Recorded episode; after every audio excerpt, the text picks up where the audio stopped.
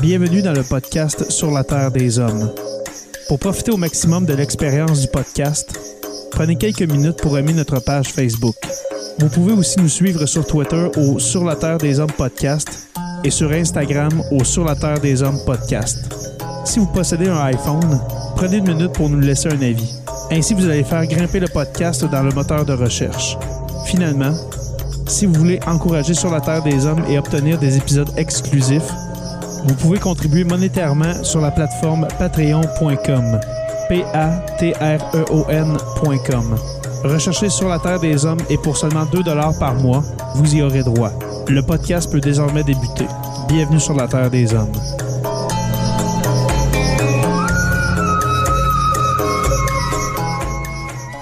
Cet épisode de Sur la Terre des Hommes est présenté par Construction Rivard.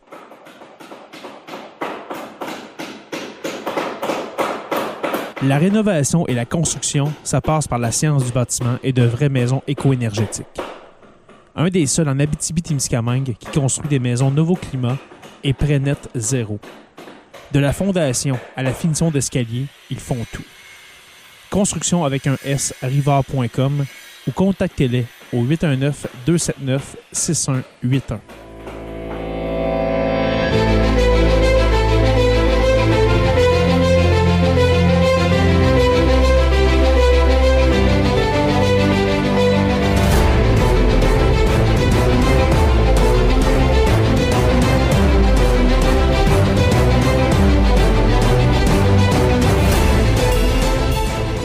Bonjour à tous et à toutes et bienvenue à cet épisode 245 de Sur la Terre des Hommes. Professeur Roussel, comment allez-vous, mon cher? Ça va très bien, merci. Ça va comme un prof qui a donné son dernier cours de la session hier. Alors, la pile, encore un petit peu mal à la tête ce matin. la pile, la pile de correction t'attend, mon cher ami. Ouais, ouais, il faut que j'escalade la pile de correction. là. J'en ai pour deux semaines. Hein, Ben, bon courage. Ouais, merci. bon courage. C'est la partie que je déteste le plus de notre travail. Oui, exact. Ah oui, vraiment. Ouais, moi aussi, quand on arrive à la correction, ben moi, c'est des travaux secondaires, là, mais euh, universitaire, ça doit, ça doit être quelque chose. On salue Jonathan le prof qui est aux prises avec une vilaine migraine à la maison. Alors, euh, on te salue, Jonathan. Peut-être qu'il va être présent dans le chat. Qui sait? Qui sait? Ah. Euh, ce soir, mon cher, euh, mon cher Stéphane, nous recevons un, un invité de marque qui, euh, ça fait quelques mois qu'il n'est pas venu en Sur la Mhm. Terre des Hommes. Je parle bien sûr de Christian Page. Monsieur Christian Page, comment allez-vous? Ça va très bien. Super. Bonsoir et bienvenue chez nous. Merci. Merci de l'invitation. Ben, ça fait toujours plaisir, Christian, tu sais, de, de te recevoir dans Sur la Terre des Hommes. C'est un vrai délice, comme j'ai dit à, à notre dernier épisode. Euh, c'est un délice de te recevoir. Et puis, euh, tu, tu sors tout juste d'une émission de Radio X-Files, il faut le dire. Ça fait, Ah, près- ça fait 30 minutes que tu viens de, de terminer ton émission. Une excellente émission sur, euh, sur l'Atlantide, je crois, des sociétés Exact, oui. C'est ça. Donc, on parlait de l'Atlantide. J'avais, on a débuté quand même avec un- une petite entorse avec le fait que euh, cet avant-midi, il y avait euh, euh, à Washington, D.C., une audition du Congrès sur la question des ovnis. Et Ah ouais, euh, c'est un peu amusant parce que les amateurs d'ovnis attendaient un peu cette, euh, cette audition-là avec euh, l'espoir qu'il y aurait une révélation. Même certains ufologues, hein, les amateurs Ouais. d'ovnis, avaient déjà annoncé euh, les sceptiques seront confondus du du du et soyez présents parce qu'il va y avoir une révélation. Ah. Et dès les premières minutes de l'audition, euh, le responsable, parce qu'il faut savoir qu'aux États-Unis, on a créé une unité au sein du Pentagone, Ouais. Dont l'acronyme est AARO, le ARROW, qui en français, si on le traduit en français, c'est l'Agence d'identification des anomalies aériennes, toutes catégories. Et le, dirigeant de cette organisation-là, euh, c'est un type qui s'appelle Sean Kirkpatrick, qui est un, un physicien qui a beaucoup travaillé dans le domaine militaire, notamment pour euh, la physique des missiles euh, balistiques. Et presque dès les premières minutes de l'audition, si on s'attendait une si les amateurs d'OVNI s'attendaient à une grande révélation, presque euh, après dix minutes à peine, Kirkpatrick dit, euh, ben voilà, euh, dans toutes les enquêtes qu'on a menées, on n'a vu rien qui, euh, qui défie les lois de la physique actuelle. Il n'y a, a rien qui nous permet de croire que, quels que soient ces objets volants non identifiés, soient de nature extraterrestre. Et là, il, il ajoute, il dit, si c'était le cas, soyez assurés qu'on on en parlerait avec euh, nos collaborateurs de la NASA et on verrait avec transparence informer les autorités. Puis il dit, pour les gens qui euh, ont tendance à imaginer toutes sortes d'hypothèses et à commenter toutes sortes d'hypothèses un peu exotiques, ben, publiez vos, vos, vos hypothèses dans des périodiques avec des comités de lecture et scientifiques. C'est mhm. comme ça que fonctionne la science. Les blogs et les médias sociaux ne sont pas des médias scientifiques. Mm. Écoute, euh, on dit, il n'a pas fermé la porte, il nous l'a claqué au visage. si on était de ceux, pour ceux qui s'attendaient à une grande révélation de type OVNI, là, la porte a été claquée au visage. Et ensuite, il, a parlé évidemment de la préoccupation de phénomènes aériens non identifiés, mais clairement en hmm. termes d'aéronefs étrangers, des drones avec de l'espionnage militaire, mais il a clairement éclipsé cette possibilité de visites extraterrestres. Alors, il faut s'attendre à ce que dans les prochains jours, les amateurs d'OVNI vont imaginer de nouvelles hypothèses, théories du complot pour expliquer pourquoi, encore une fois, le département de la Défense ne dit il n'y a pas d'OVNI. C'est assez amusant parce que quand on regarde ça, je sais que ce n'est pas le sujet de l'émission de ce soir, mais quand on regarde ça, avec, euh, depuis la fin des années 40, le gouvernement américain s'est intéressé à la question des ovnis pour mmh. différentes raisons. À une mmh époque, c'était la guerre froide, ensuite c'était l'espionnage, ensuite c'était la, couverture des vols d'essai américains. Mais bref, de 1947 à 1949, le gouvernement américain avait mis une première commission d'enquête sur les ovnis qui s'appelait le projet, euh, le projet Sign. Mmh Et on avait conclu en 49 en disant, ben, il y a des ovnis, mais pas d'extraterrestres. Hein. Il, y a des phénomènes qu'on n'explique pas, mais rien qui nous permet de croire à des extraterrestres. Des véhicules soviétiques, on va. voilà. pas le dire, et, et de 1949 à 1951, ils ont mis de l'avant un nouveau projet qui s'appelait le projet Grudge. Et en 51, quand on a fermé le livre, on a dit, bah, il y a des ovnis, mais probablement pas d'extraterrestres. On n'en voit pas en tout cas. Et ensuite, ça a été le projet Blue Book jusqu'à la fin de 1969. En décembre 69, c'est la fin du projet Blue Book. Les conclusions publiées en janvier 1970. Et les conclusions étaient, il y a des ovnis, mais il n'y a pas d'extraterrestres. Hein? Et, et, en parallèle, il faut dire que le département de la Défense aux États-Unis, dans les années 60, avait perdu un peu de crédibilité. Donc, on avait mm. confié une investigation parallèle à l'Université du Colorado, qu'on appelait Projet Colorado, mm-hmm. au rapport Condon, parce que le mm. directeur du projet était Edward Condon, qui était un physicien, et eux aussi avaient conclu il y a, il y a probablement des phénomènes qu'on n'explique pas, mais les, pas d'extraterrestres. Et là, on voit avec les nouvelles commissions d'enquête, parce que bon, il y a eu un regain d'intérêt pour la question des ovnis euh, depuis, je dirais, 2017-2018.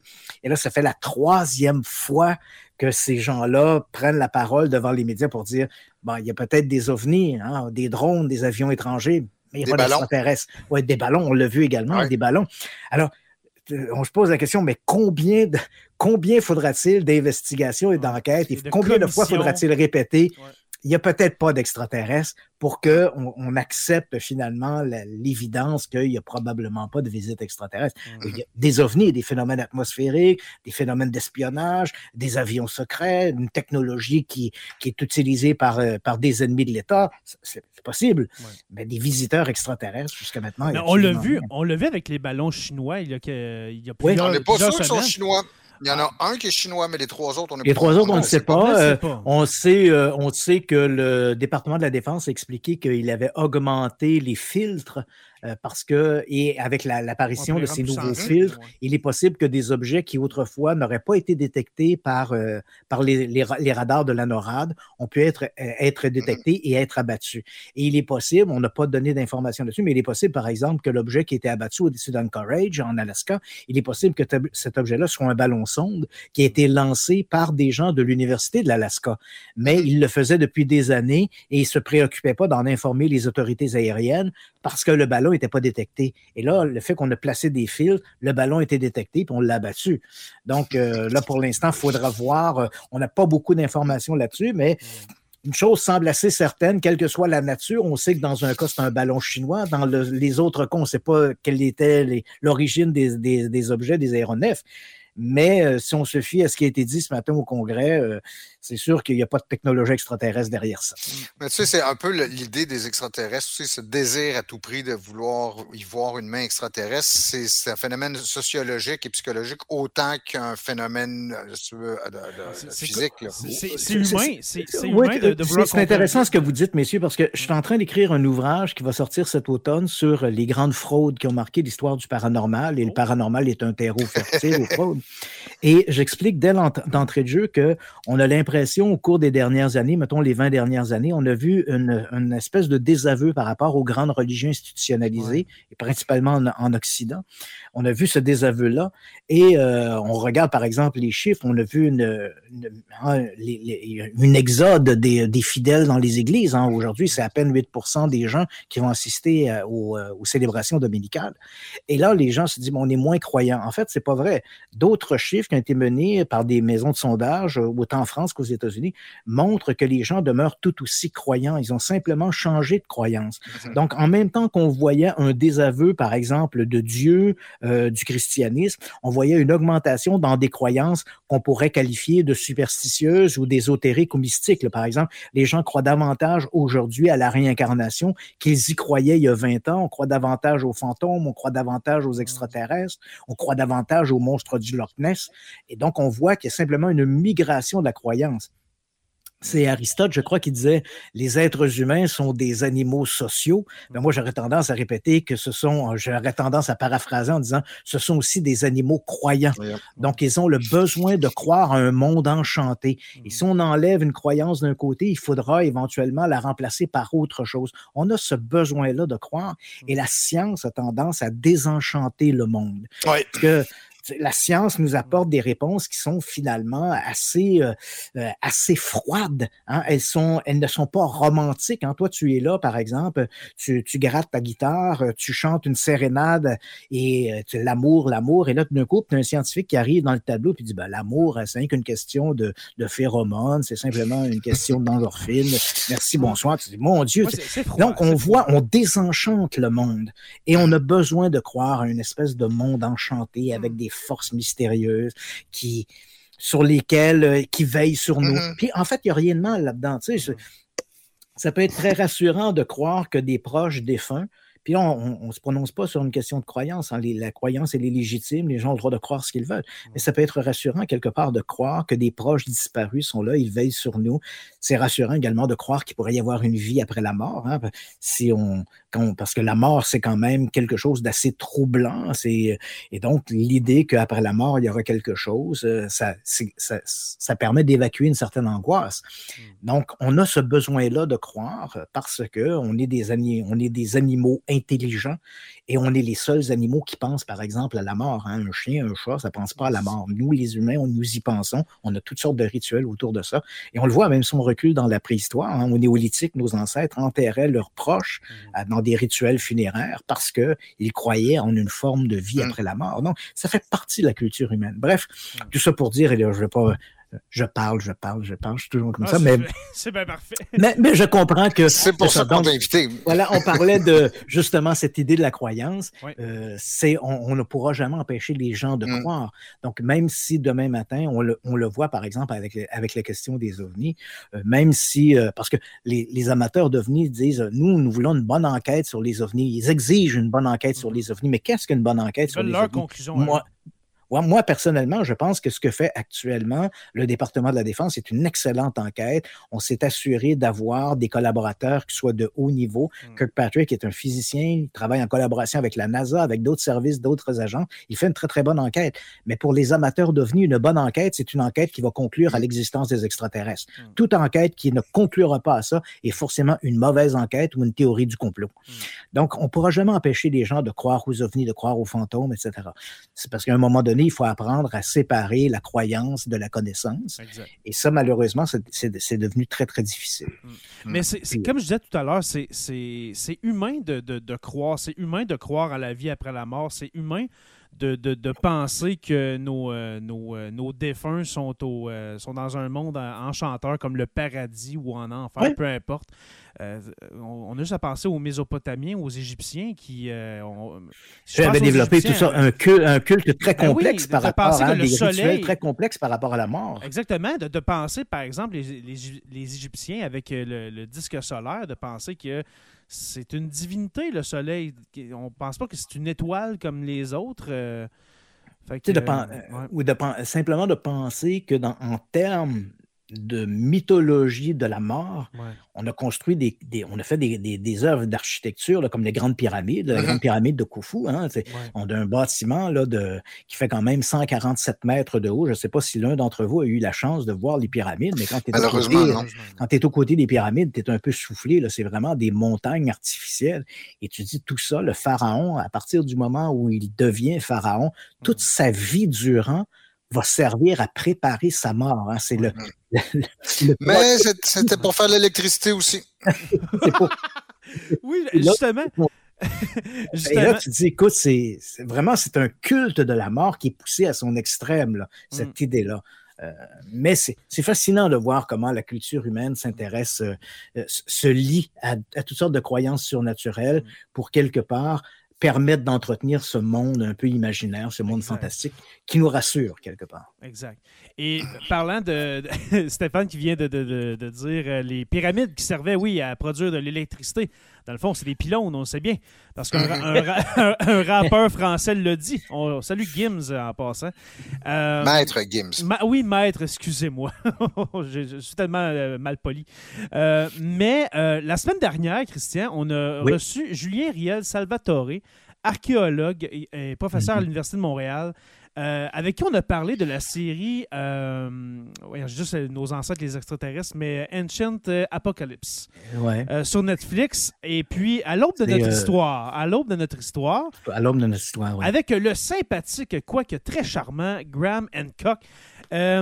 On a parlé un peu, c'est pour ça qu'on était un peu en retard. On est, rentré à 20h35. On parlait de Graham Hancock et je veux que tu nous dises ton avis sur cette série documentaire-là. Et puis, je m'excuse d'avoir employé le mot documentaire. Oui, c'est ça. On est plus dans le documentaire que le documentaire.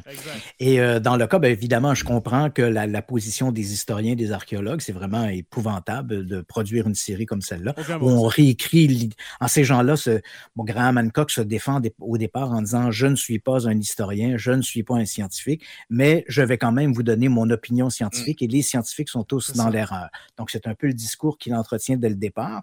Sa vision, et ce qui est malheureux, c'est que la vision de Graham Hancock n'a rien de très nouveau. Hein. C'est une hypothèse qui a déjà été, qui a été développée à la fin du 19e siècle. Ce qu'on ne nous dit pas, euh, c'est ça. Donc, il y avait un mouvement qui s'appelait le mouvement de théosophie qui s'est développé à la fin du 19e siècle. Et euh, il y aurait toute une historique à faire autour de ça. Hein. Les gens avaient besoin, c'était le, moment où on avait des grands voyages. On construisait par exemple des grands navires, des grands transatlantiques, le Titanic par exemple. On a construit des voies ferrées qui permettaient par exemple de traverser toute l'Asie au complet. On pense à l'Orient Express par exemple. Et ça coïncide avec cette vision d'un monde plus élargi où les gens découvrent des merveilles. Hein. On, on, va en Égypte, on découvre les pyramides d'Égypte, les gens vont en Amérique centrale. Les gens, peu de gens savent que la découverte de la civilisation maya date du milieu du 19e siècle. On a mm. l'impression que ça a toujours été là, mais c'est pas le cas. Hein. Mm. Quand les Espagnols sont arrivés au 16e siècle, on est aux alentours de 1520 à peu près, la conquête espagnole, lorsque les Espagnols arrivent en Amérique centrale, ils vont côtoyer les Aztèques. Mais les Aztèques leur parlent qu'il mm-hmm. y a dans la jungle une ancienne civilisation qui a laissé des temples, des villes au complet. on ne les connaît pas, on n'a pas vu ça. Il faut attendre vraiment le milieu du 19e siècle, un, dénommé Stephen et Catherwood qui vont découvrir, vont redécouvrir l'Empire Maya. Et là, le monde entier découvre ça. Donc, ce sont des découvertes qui sont relativement récentes. C'est des grands voyages, les grands déplacements. Et malheureusement, il va se développer en parallèle à ça une vision excessive, et c'est la, théorie de Graham Hancock, comme la théorie des anciens astronautes, parce que ce n'est finalement qu'une autre mouture. Hein. C'est l'idée que quelque part, les grandes civilisations ont été aidées. Dans leur évolution par un savoir. Et donc, pour Graham Hancock, ce savoir, ce serait celui d'une civilisation disparue il y a à peu près 12 500 ans lors de la dernière grande période glaciaire. Mm. La théorie des anciens astronautes est un peu la même, sauf qu'au lieu que ce soit des survivants d'une civilisation ancienne, ce sont des visiteurs de l'espace qui vont donner un savoir à ces grandes civilisations. Mm. Qu'est-ce qu'on doit tirer de ça? Ben, c'est excessivement raciste de penser ça, parce que ces civilisations, que ce soit une civilisation qui date de l'époque euh, d'avant l'époque glaciaire ou que ce soit des extraterrestres, c'est quelque part, c'est de dire les seules mmh. personnes qui sont capables de faire quelque chose, une grande œuvre, c'est des Blancs occidentaux. C'est ça la vision. Parce qu'il faut se rappeler, hein, personne ne remet en doute le fait que les Grecs ont aménagé l'acropole puis ont construit le Parthénon. On ne remet pas en question que les Romains ont construit des aqueducs qui, 2500 ans plus tard, sont toujours debout. Des centaines, des milliers de kilomètres de route. Euh, encore, on ne euh, remet pas en question que euh, les tailleurs de pierre et les architectes du Moyen Âge ont construit les grandes cathédrales d'Europe. Et on oublie que les gens qui ont construit la cathédrale Notre-Dame de Paris avaient exactement les mêmes outils que ceux qui ont construit les pyramides d'Égypte. Un fil à plomb, un équerre et rien de plus, des tailleurs de pierre. Hein. Il n'y avait pas d'instruments. Eux non plus n'avaient pas de grue pour déplacer les structures. Et pourtant, on ne remet pas ça en question. Mais dès qu'on aborde des civilisations qui sont étrangères, qui ne sont pas, faut entendre, une civilisation blanche occidentale, ça devient possible. Mhm. Des basanés d'Amérique, d'Afrique du Nord n'auraient pas pu construire des pyramides.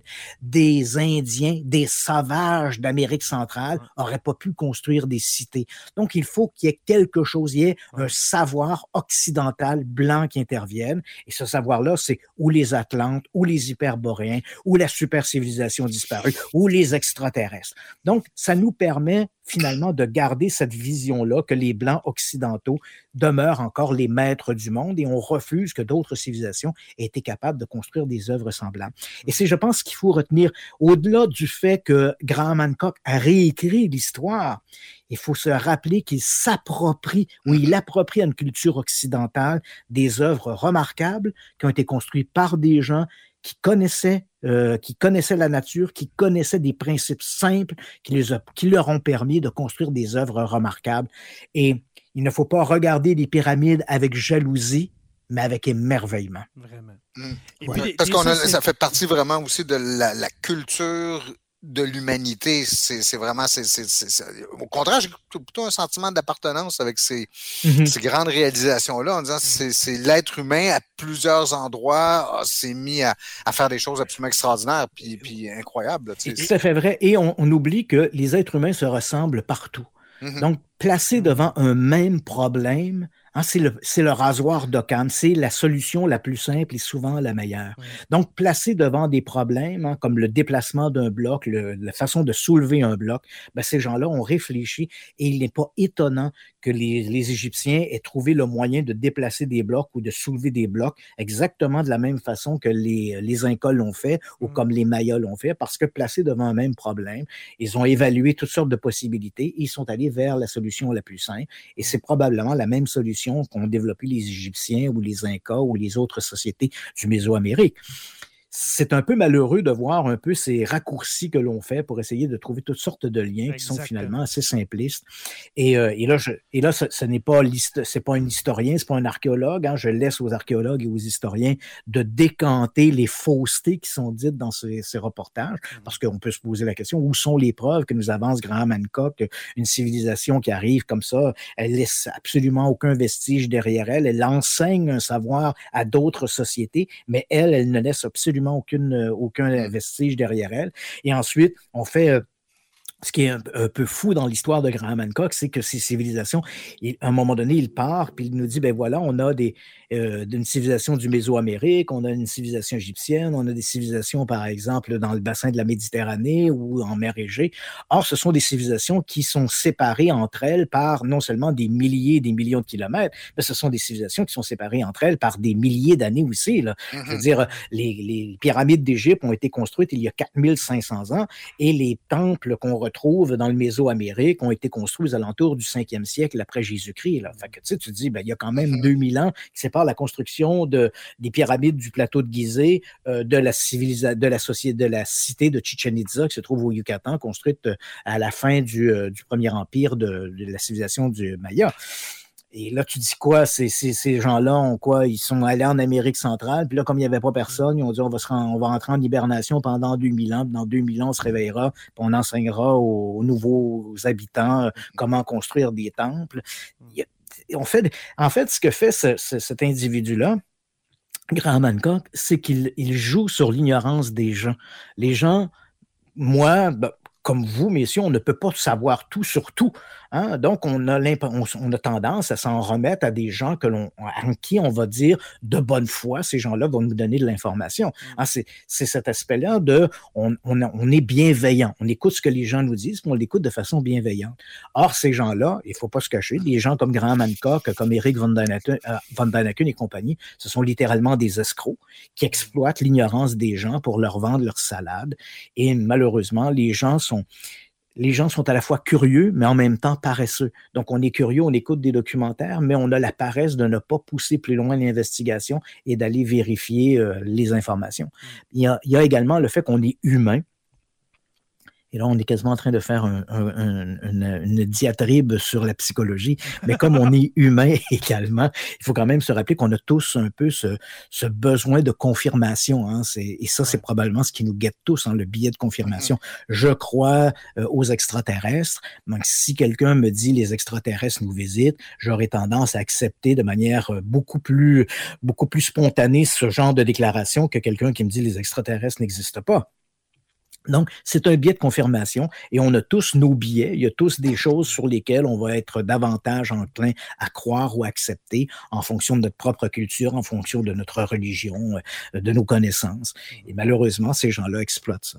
Mm. Mais c'est un, un, peu triste. Mais moi, ce que je retiens dans des théories comme celle des anciens astronautes ou des théories comme euh, celle véhiculée par Graham Hancock, c'est un, elles ne reposent sur aucune donnée euh, scientifique euh, reconnu.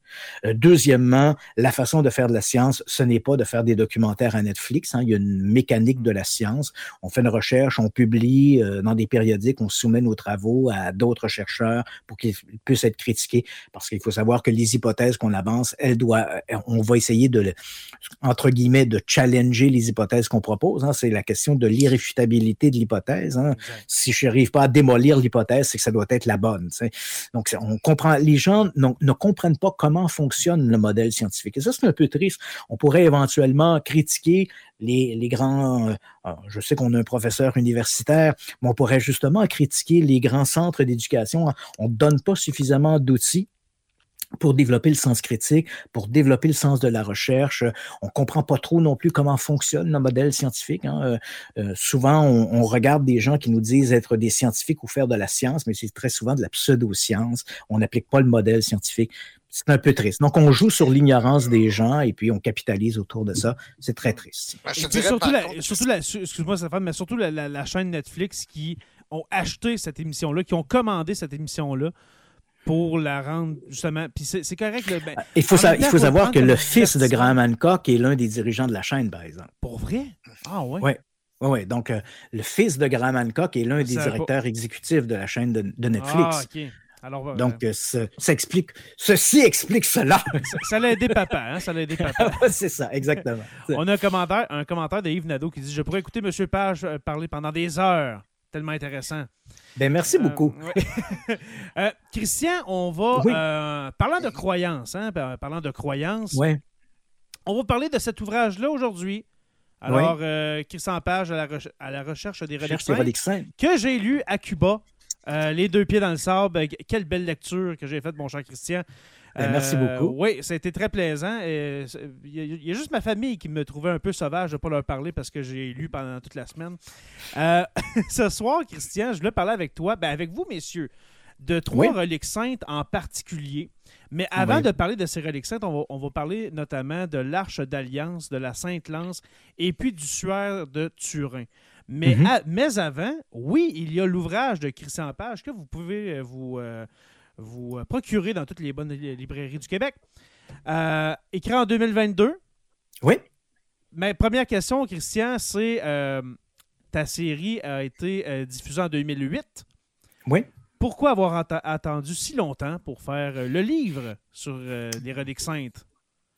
une question en fait, c'est une question de disponibilité. En fait, on fait les séries, bon, sans entrer trop dans le détail, mais on comprend que quand on fait des séries télévisées, euh, et c'est vrai pour toutes les autres séries que j'ai faites, les crimes occultes, dossiers mystères et autres. Quand on prépare ce, genre de série-là, le matériel qu'on va colliger est énorme.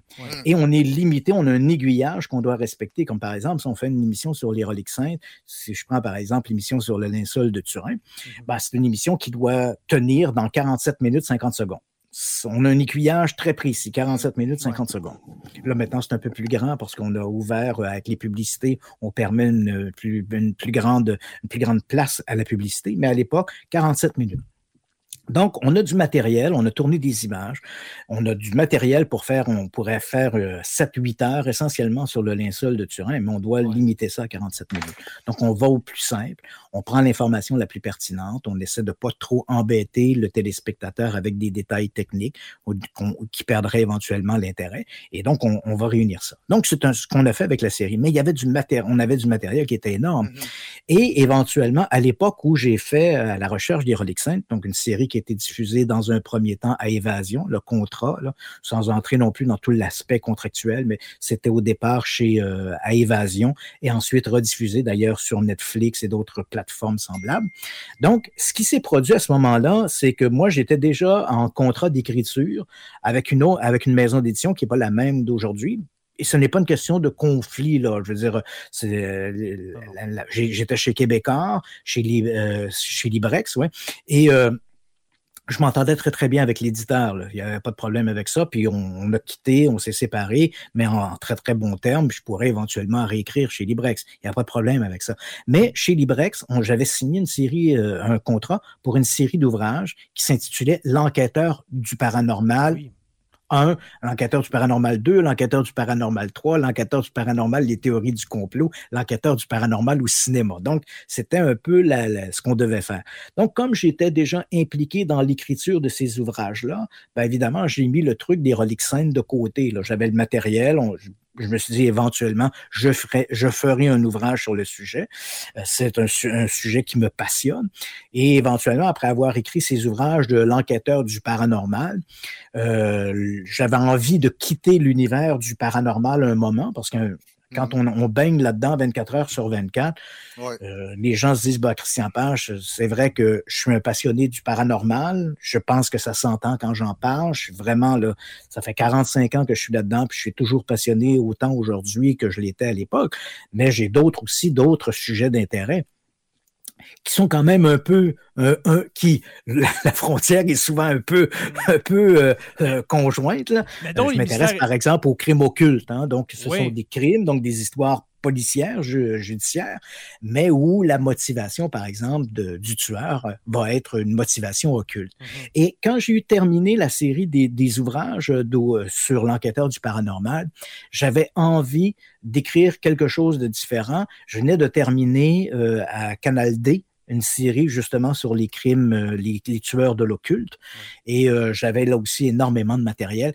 Et j'avais, là, j'avais envie de ça. J'avais envie de quitter vraiment euh, l'univers du surnaturel, même si on restait quand même un peu dans l'occulte, mais l'aspect judiciaire m'intéressait à ce moment-là. Donc, et comme chez Librex, on trouvait que le sujet était un peu trop sanguignolant. Euh, c'était pas vraiment dans la, je dirais, dans l'éditorial, dans la ligne éditoriale de la publication, de la maison d'édition. Donc, je me suis tourné vers, j'avais eu des offres de d'autres maisons d'édition. Et donc, je suis allé chez Guy Saint-Jean. J'ai publié donc le premier ouvrage qui était Les tueurs de l'occulte. Et là, ben, chez Guy, Saint-Jean, ben, les, mois s'écoulant, on est passé à d'autres projets et éventuellement, euh, celui des, des, reliques saintes. Et puis là, j'en suis, j'en suis, euh, bon, j'écris les reliques saintes, j'en écris un sur les ovnis également. Voilà, donc on voit celui sur les Rolex 5. J'ai écrit aussi un dossier Mystère 3, je crois qu'on avait fait parce que j'avais déjà publié les deux premières saisons de Dossier Mystère. On en avait fait trois saisons à Canal D. Donc après euh, pratiquement dix ans, j'ai décidé d'écrire le, compte-rendu de Dossier Mystère 3. Euh, celui sur les ovnis. Là, au moment où on se parle, je suis en train d'écrire euh, un livre sur les fraudes du paranormal, dont je n'ai pas fait de série, mais c'est un sujet qui m'a toujours passionné de voir les fraudes. Et euh, on pourrait longuement en parler, puis là, je ne veux pas te révéler tout le livre, mais tu sais, dans le, domaine des fraudes, dans le domaine du paranormal, ce qui est intéressant, parce qu'il faut dire aussi pour les gens qui nous écoutent, qui me connaissent moins bien, ou ils me connaissent trop bien, hein, c'est souvent un peu le, problème, parce que quand ça fait comme, comme moi 45 ans qu'on est dans le sujet, les gens n'ont pas l'impression, ne voient pas le temps qui passe. Hein, pour eux, on va sur Internet, on va sur YouTube et on voit un document, par exemple, où Christian Page dit X ou Y, et ensuite, on en, cinq minutes après, on en regarde un autre où là, on a l'impression que je me contredis. Mais parfois, les gens oublient qu'il y a 25 ans qui s'écoulent entre le vidéo 1 et le vidéo 2. Et, et avec le temps, bien évidemment, moi-même, le, temps s'écoulant, j'ai évolué. Il y, a des, il y a des choses que j'ai crues à une époque et aujourd'hui, j'y crois moins ou, ou, de nouvelles informations. Les gens ont tendance à oublier qu'un un phénomène qui, qui va être inexpliqué, hein, un phénomène inexpliqué aujourd'hui, ben, il est possible que dans deux ans, euh, des témoins, de nouveaux témoins apportent de nouveaux éléments et qui vont faire que cette histoire-là sera expliquée. Donc, c'est pas forcément d'être en contradiction avec, avec, la, avec notre discours, c'est le temps a passé et ou bien l'individu a évolué ou l'individu a acquis de nouvelles informations qui lui permettent de jeter un regard différent. Ce que les gens ont tendance à malheureusement, dans mon cas, peut-être parce que ça fait trop longtemps que je suis là, les gens ne voient pas ça. Donc, souvent, j'entends des critiques dire Ah, Christian Page, par exemple, il y a quelques années, ou en tout cas, j'ai vu deux vidéos. Dans un vidéo, Christian Page dit L'OVNI de la place Bonaventure. 1990, c'était une bonne histoire d'OVNI, puis aujourd'hui, il dit que c'est, c'est pas une bonne histoire d'OVNI, donc il faudrait qu'il se branche. Mais les gens, il faut bien comprendre qu'entre 1990 et 2023, ben, il y a quand même 33 ans qui se sont écoulés, puis il y a beaucoup de choses qu'on a appris depuis 33 ans qui nous permettent de jeter un regard différent. Mais je trouve ça justement très euh, didactique ou très euh, riche d'enseignement, le fait que quelqu'un puisse dire, ben voilà, au cours de mes recherches, voilà les raisons qui m'ont fait évoluer sur, la, sur le sujet, voilà pourquoi je je pouvais tenir ce, tel discours à une époque et il y a un processus qu'on pourrait associer au processus scientifique qui fait que les connaissances se modifient, s'affinent. Absolument. et, et, avec le temps, excusez-moi de vous interrompre, mais avec le temps aussi, ma passion a changé un peu. C'est-à-dire qu'au départ, quand j'ai commencé à m'intéresser au paranormal, j'étais adolescent, ce qui m'intéressait beaucoup, c'était de répondre à la question de base. Hein. Mmh. Est-ce qu'on est visité par des extraterrestres? Est-ce que les fantômes existent? Est-ce qu'il y a un monstre dans le Loch Ness? Et avec le temps, aussi avec ma, propre éducation, mon cheminement personnel, euh, mon intérêt est devenu un intérêt davantage sociologique que primaire. Aujourd'hui, ce qui m'intéresse, bien sûr, je m'intéresse toujours à savoir est-ce qu'on est visité par des extraterrestres, est-ce que le, Bigfoot existe, mais au-delà de ça, ce qui m'intéresse davantage, c'est un peu comment les gens réagissent par rapport à ces expériences-là, euh, qu'est-ce qu'on peut en dire, pourquoi on croit aux fantômes, pourquoi on veut croire au paranormal? Et il y a un phénomène assez mystérieux dans, l'univers du paranormal. On dit souvent qu'il y a une mémoire collective. On entend, on entend ça. Jung disait ça aussi, hein, la mémoire collective. Dans le domaine du paranormal, on a l'impression qu'il y a un oubli collectif. Et l'oubli collectif, c'est assez curieux parce que on, voit aujourd'hui, en 2023, beaucoup de phénomènes paranormaux qui ont été expliqués au fil du temps. Hein. Donc, euh, telle, telle ou telle histoire, on sait comment ça s'est produit, ou, il y a même eu des aveux de fraude. Hein. Quelqu'un dit, ben voilà, cette histoire-là était truquée. Et il est étonnant de voir que les gens oublient ça. Et quelques années après, quelques mois même après, hop, l'histoire réapparaît et à nouveau, ça soulève de l'intérêt. Mais là, tu te dis, mais cette histoire-là, il y a trois ou quatre ans, l'auteur de cette photographie, par exemple, a avoué que c'est un canular. Et donc, c'est assez étonnant de voir cet oubli collectif que les gens ont dans le domaine du paranormal. Et aussi, ce, besoin, il est tellement fort, celui de croire, que dans certains cas, même lorsqu'il y a aveu de fraude, et c'est un peu dans mm-hmm. la lignée du livre que j'écris, même quand il y a eu des aveux de fraude, les gens ont préféré croire que la fraude, c'était l'aveu pas le phénomène lui-même. Donc, quelqu'un a falsifié une photographie d'OVNI, la photo a circulé pendant des mois, sinon des années, et puis éventuellement, après quelques temps, le faussaire a dit, ben voilà, cette photo-là est truquée, j'ai lancé un, objet en l'air, je l'ai pris en photo, puis voilà. Et là, les gens vont dire, non, non, c'est l'aveu du, du faussaire qui est faux. La photo reste vraie. Mm-hmm. Mm-hmm. ça n'a comme pas de sens ce qu'on dit là, parce que la photo, tant ou aussi longtemps qu'on pouvait croire que la photo était authentique, elle avait une plus grande valeur marchande que d'avouer qu'elle est une fraude, parce qu'au moment où on avoue la fraude, la photo perd toute, toute valeur. Donc, il n'y a pas de logique à ça. Mais pourtant, les gens vont adhérer à des espèces de raccourcis de la pensée, puis même je dirais que ça devient complètement irrationnel, mm. cette façon de réfléchir, mais encore une fois, ça traduit le besoin que l'on a de croire, et euh, ben, c'est un peu la raison. Oui, donc c'est pour ça que j'ai écrit cet ouvrage-là sur les fraudes du paranormal. Mm. Qui va sortir euh, cet automne. Hein? Cet automne, cet automne. Mm. Bien hâte, de, lire ça. Oui, moi euh, aussi, c'est quelque chose que je connais pas beaucoup, j'ai hâte de, de, pouvoir me. Ah, je te conseille, euh, pas Christian, mm-hmm. mais Stéphane, je te conseille de lire premièrement le sujet de ce soir, les, les Reliques 5. Ouais. C'est une bonne entrée en matière. Une bonne entrée en matière que je dirais. Christian, on va commencer avec la première relique. Si tu le veux bien, je vois le temps filer. Euh, la première relique, l'Arche d'Alliance. Et puis là, avant de commencer l'enregistrement, tu nous as sorti la vraie Arche d'Alliance que tu as chez ben, toi. Ben, la vraie, entendons-nous, là, une réplique de l'Arche d'Alliance. C'est ça, c'est une espèce de coffret doré hein, avec des, des anges dessus. Et c'est une boîte que Dieu a demandé à Moïse de fabriquer pour transporter les tables de la loi. Ce qui est important avant d'aborder ce sujet-là des reliques saintes, autant quand j'ai fait la série, comme tu as pu aussi le constater en lisant le livre, je ne m'intéresse pas à l'aspect spirituel ou religieux de la chose. Je respecte les gens qui croient. Euh, je n'ai pas à prendre position sur le fait qu'ils croient ou non. Moi, j'ai abordé ces sujets-là des reliques saintes parce que, euh, dans un cadre essentiellement historique ou archéologique, pour plusieurs motivations. Dans un premier temps, on a, on grandi un peu, en tout cas dans mon cas à moi, j'appartiens à la génération des, je suis né dans les années 60, on a grandi un peu avec toute quand arrivait la semaine sainte, on avait tous les films de Jésus et tout le reste. Donc, on a grandi un peu dans cette culture-là. Ça fait partie de la culture euh, québécoise, ce christianisme qui était omniprésent dans les années 60-70. Donc, j'ai grandi là-dedans. Même si je suis, aujourd'hui, je me définis comme un non-croyant, mais on, on j'ai quand même, je ne renie pas cette culture-là dans laquelle j'ai baigné. Et ensuite, c'est des sujets qui sont un peu fantastiques. Hein. Il faut quand même se rappeler que dans, sur les quatre films d'Indiana Jones, deux d'entre eux, touche des reliques saintes. Hein. Dans le premier, c'est justement l'Arche de l'Alliance. Et dans le troisième de la volée, la dernière croisade, il essaie de retrouver le Saint Graal, qui est la coupe qui aurait servi euh, au Christ lors de la dernière scène et à laquelle on attribue toutes sortes de propriétés extraordinaires.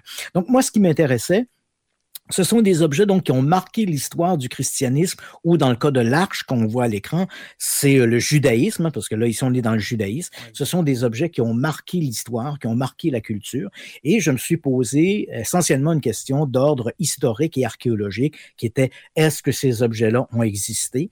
Et s'ils ont existé, où sont-ils aujourd'hui? Mmh. et euh, est-ce que l'on peut vérifier si ce sont le, les véritables? Parce que dans certains d'entre eux, bien sûr, ils existent, on peut les voir. Tu as mentionné en début d'émission le linceul de Turin, dont on va parler un peu plus tard. Ce sont des objets qui existent bel et bien. Maintenant, est-ce qu'on peut déterminer si ces objets-là sont vraiment ceux pour lesquels les fidèles euh, vont en, une certaine dévotion à ces objets-là? Qu'est-ce que l'on sait de ces objets-là? Et comment ils apparaissent dans l'histoire? Et, je pense que l'histoire des reliques est en soi aussi fascinante que l'attribut religieux qu'on peut donner à ces histoires-là. Parce que le monde occidental, c'est vrai qu'au cours des 20 ou 30 dernières années, il y a eu tout cet exode des fidèles et la, religion a été énormément critiquée et avec raison d'ailleurs. Et euh, mais on, dirait que les gens oublient à un moment donné, on développe une espèce d'antagonisme avec la religion et tout ce qui est le religieux, et on oublie que la religion, quand même, euh, à la Renaissance, a donné, ça nous a permis de, des œuvres musicales remarquables, ça a permis des peintures remarquables, ça a été une, une, une locomotive très importante à l'évolution de l'art et de la pensée, notamment à la Renaissance. Euh, donc, on oublie ces éléments-là. S'il n'y avait pas eu la religion, est-ce que est-ce que on aurait on aurait des œuvres comme le David de, Vinci ou etc. Donc on peut se poser ces questions-là. Il y a eu ça a été une, locomotive importante et dans certaines, dans certains, à certains moments de l'histoire, certaines de ces reliques ont joué un rôle politique. Hein, et ça, les gens, la plupart des gens ne savent pas ça. Par exemple, euh, si vous allez à Paris, c'était vrai là, donc avant que la cathédrale Notre-Dame brûle, mais quand la cathédrale Notre-Dame a brûlé en, 1900, en 2019, l'une des premières choses que les, les sapeurs-pompiers ont fait en, en pénétrant dans la cathédrale, ils avaient le, mandat de sauver la Sainte Couronne, hein, qui était gardée dans le trésor de la cathédrale. Donc très rapidement, les, les, les pompiers, les sapeurs-pompiers ont défié les flammes, se sont rendus jusqu'au cœur de la cathédrale et ont sauvé la Sainte Couronne.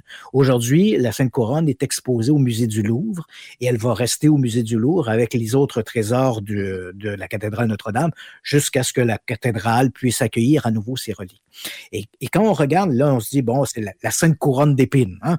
Hmm. Mais quand on regarde la couronne d'épines, hein, il faut aller au-delà du religieux. Hein. Quand on regarde la couronne d'épines, il n'y a plus d'épines sur la couronne. Et pourquoi il n'y a plus d'épines sur la couronne? C'était le roi, hein? c'est Saint-Louis qui donnait des, des, des, euh, des, euh, épines, c'est ça? Euh, pour faire des... Je, je, vois, je vois que vous avez bien lu mon livre. Effectivement, donc, à cette époque, Saint-Louis, hein, au 12e siècle, Saint-Louis va acheter la couronne aux Vénitiens. Hein. Il y a eu le, on est au 13e siècle, pardon, il y a eu le sac de Jérusalem lors de la croisade détournée, la quatrième croisade. On est en 1200, 1204. Et à ce moment-là, lorsqu'il y a le sac de, le, pas le sac de Jérusalem, mais le sac de Constantinople, euh, les croisés, euh, il y, a un, groupe de croisés qui vont se, lier avec les forces de Constantinople et d'autres qui vont se lier du côté des Vénitiens qui, eux, réclament de l'argent à Constantinople pour avoir financé les premières croisades. Et à ce moment-là, la Sainte Couronne va disparaître, la couronne est là, et éventuellement, c'est Saint-Louis qui va récupérer la couronne. Il va payer un tribut faramineux pour avoir la Sainte Couronne. Il va la ramener à Paris.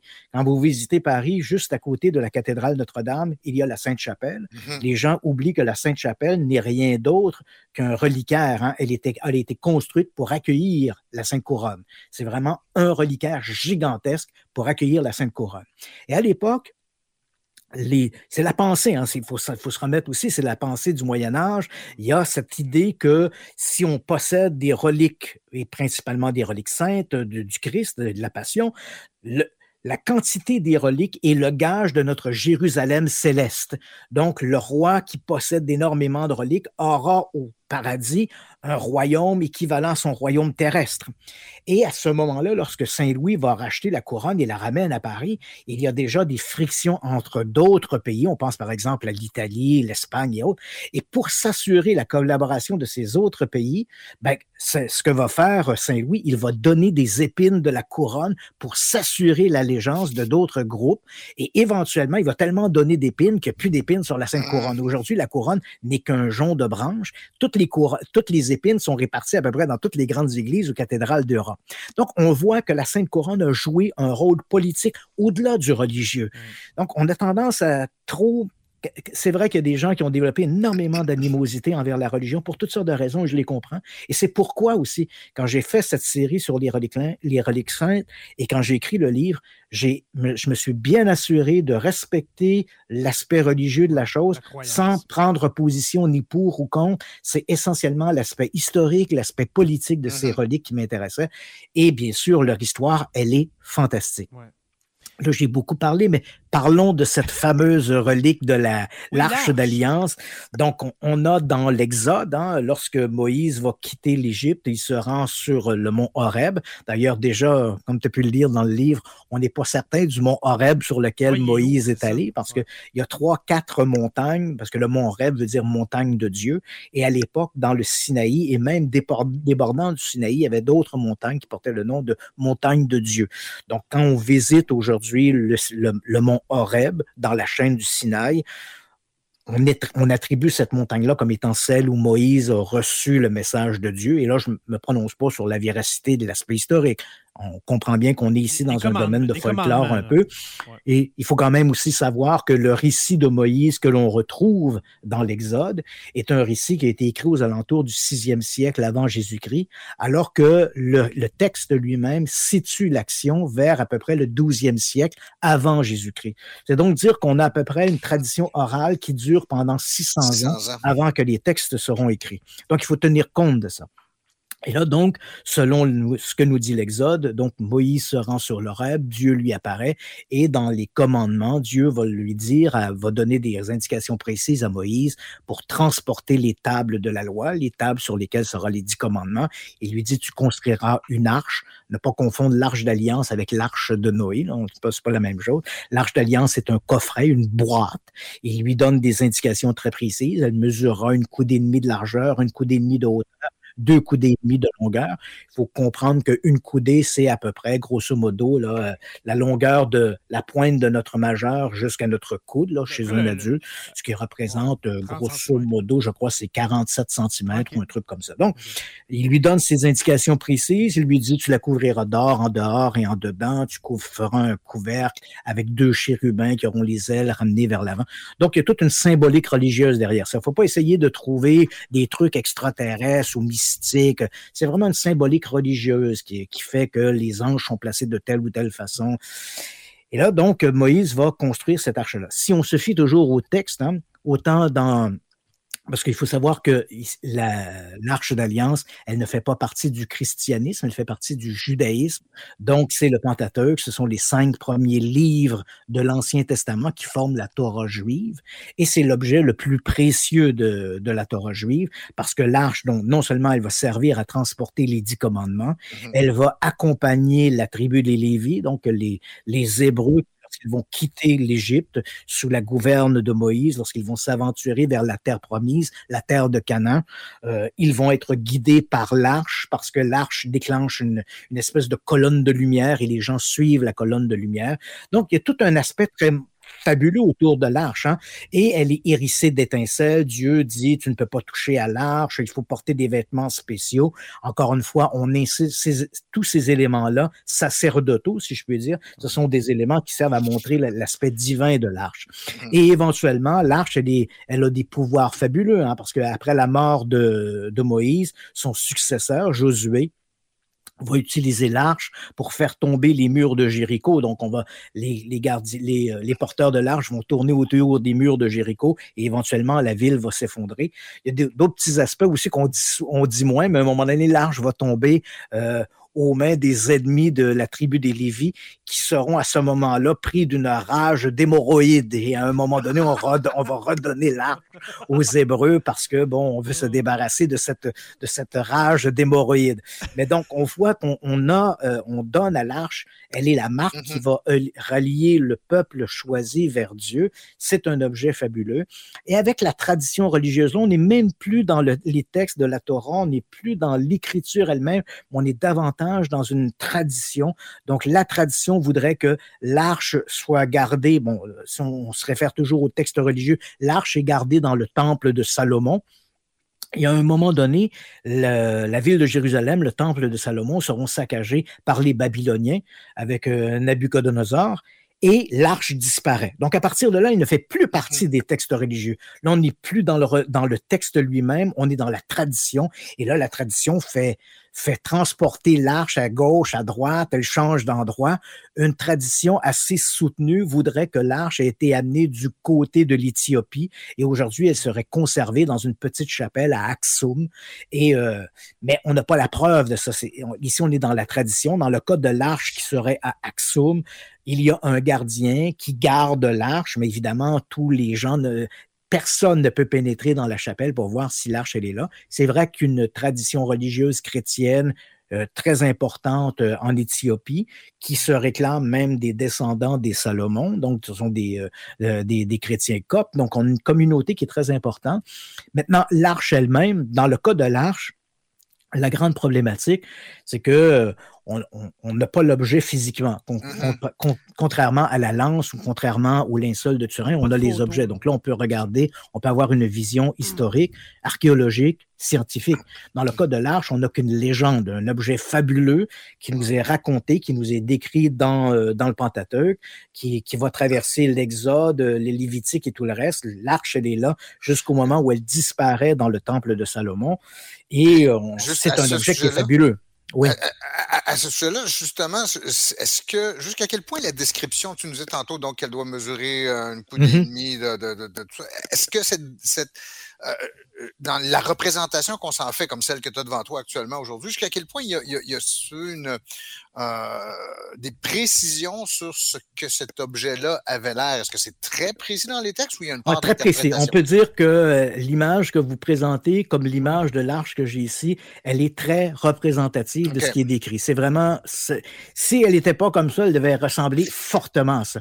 Ce qui est assez intéressant, c'est que la longueur de l'objet, comme ça l'argent, hein, quand Dieu dit une coudée et demie de l'argent, une coudée et demie de hauteur, deux coudées et demie de longueur, c'est ce sont des descriptions, ce sont des mesures qu'on retrouve également en Égypte dans les coffres égyptiens. Mmh. Donc, quand on regarde, par exemple, le tombeau de Toutankhamon, on sait qu'à mmh. l'intérieur, il y avait plein de coffres hein, qui contenaient des objets. Et c'était des mesures qui étaient relativement, entre guillemets, standards. Mmh. Mais il faut savoir que les Hébreux, hein, à l'époque de, au moment où les textes seront écrits, 600 ans avant Jésus-Christ, c'est, il faut savoir que les Hébreux, depuis à peu près 1000 ans, ils côtoient les Babyloniens, ils côtoient les Égyptiens. C'est un, c'est un groupe qui a été en commerce, mais en, en, également qui a été sous le joug de d'autres sociétés, babyloniens, sumériens et autres. Donc, ils vont récupérer hein, dans la culture du judaïsme, on voit une forte influence principalement une influence babylonienne qui va mm-hmm. influencer à la fois les doctrines, les écrits euh, et même des objets comme l'arche d'alliance, par exemple. Et on, on, ne s'étonne pas d'ailleurs que tout le récit de Moïse euh, nous le place au départ en Égypte.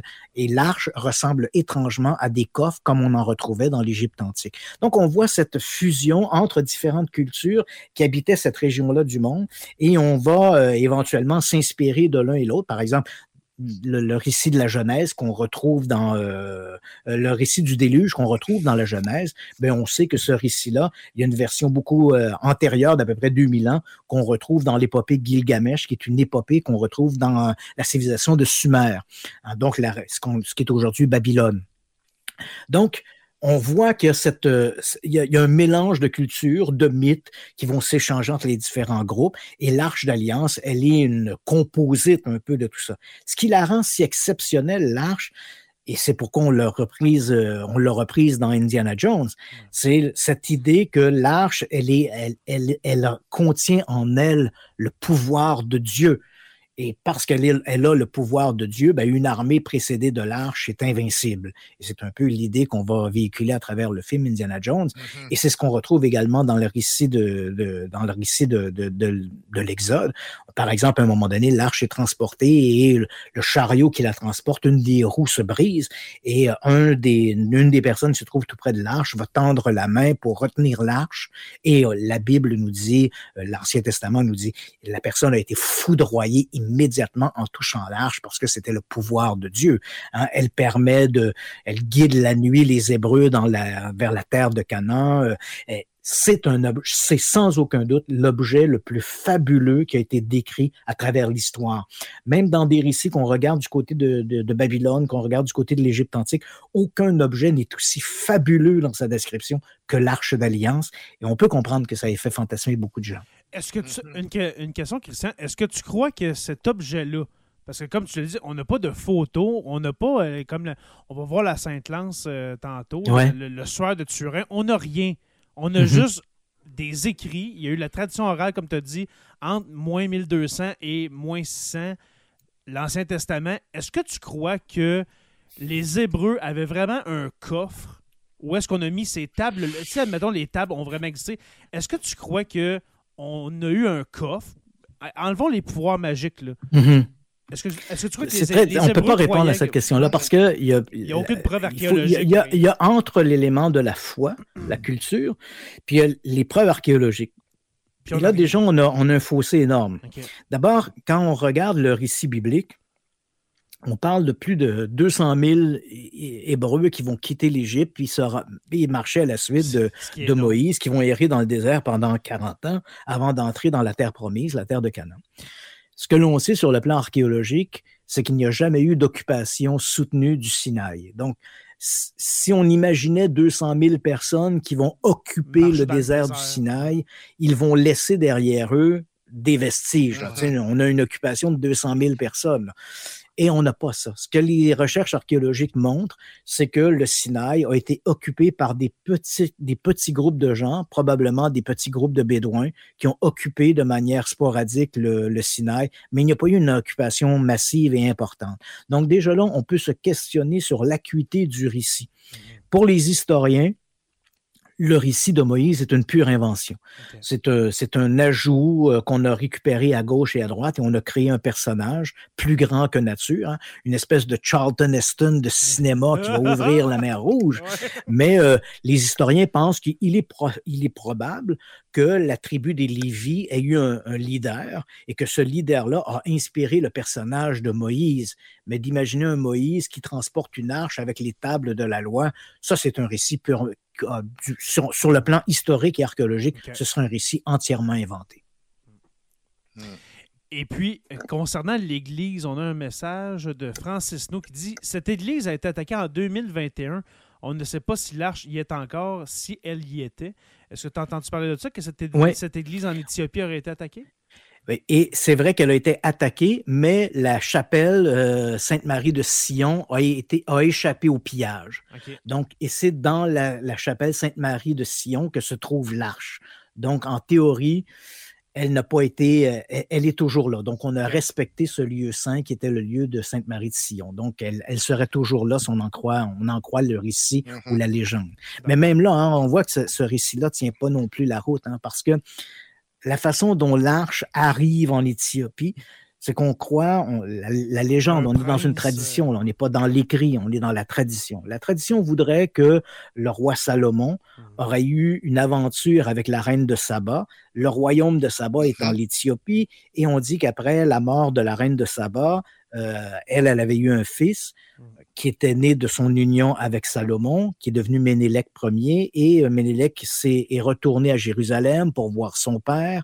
Euh, et au moment de quitter le temple, de, de quitter Jérusalem, on aurait, ils auraient pris l'arche d'alliance qui se trouvait dans le temple de Salomon, ils l'auraient ramené en Éthiopie.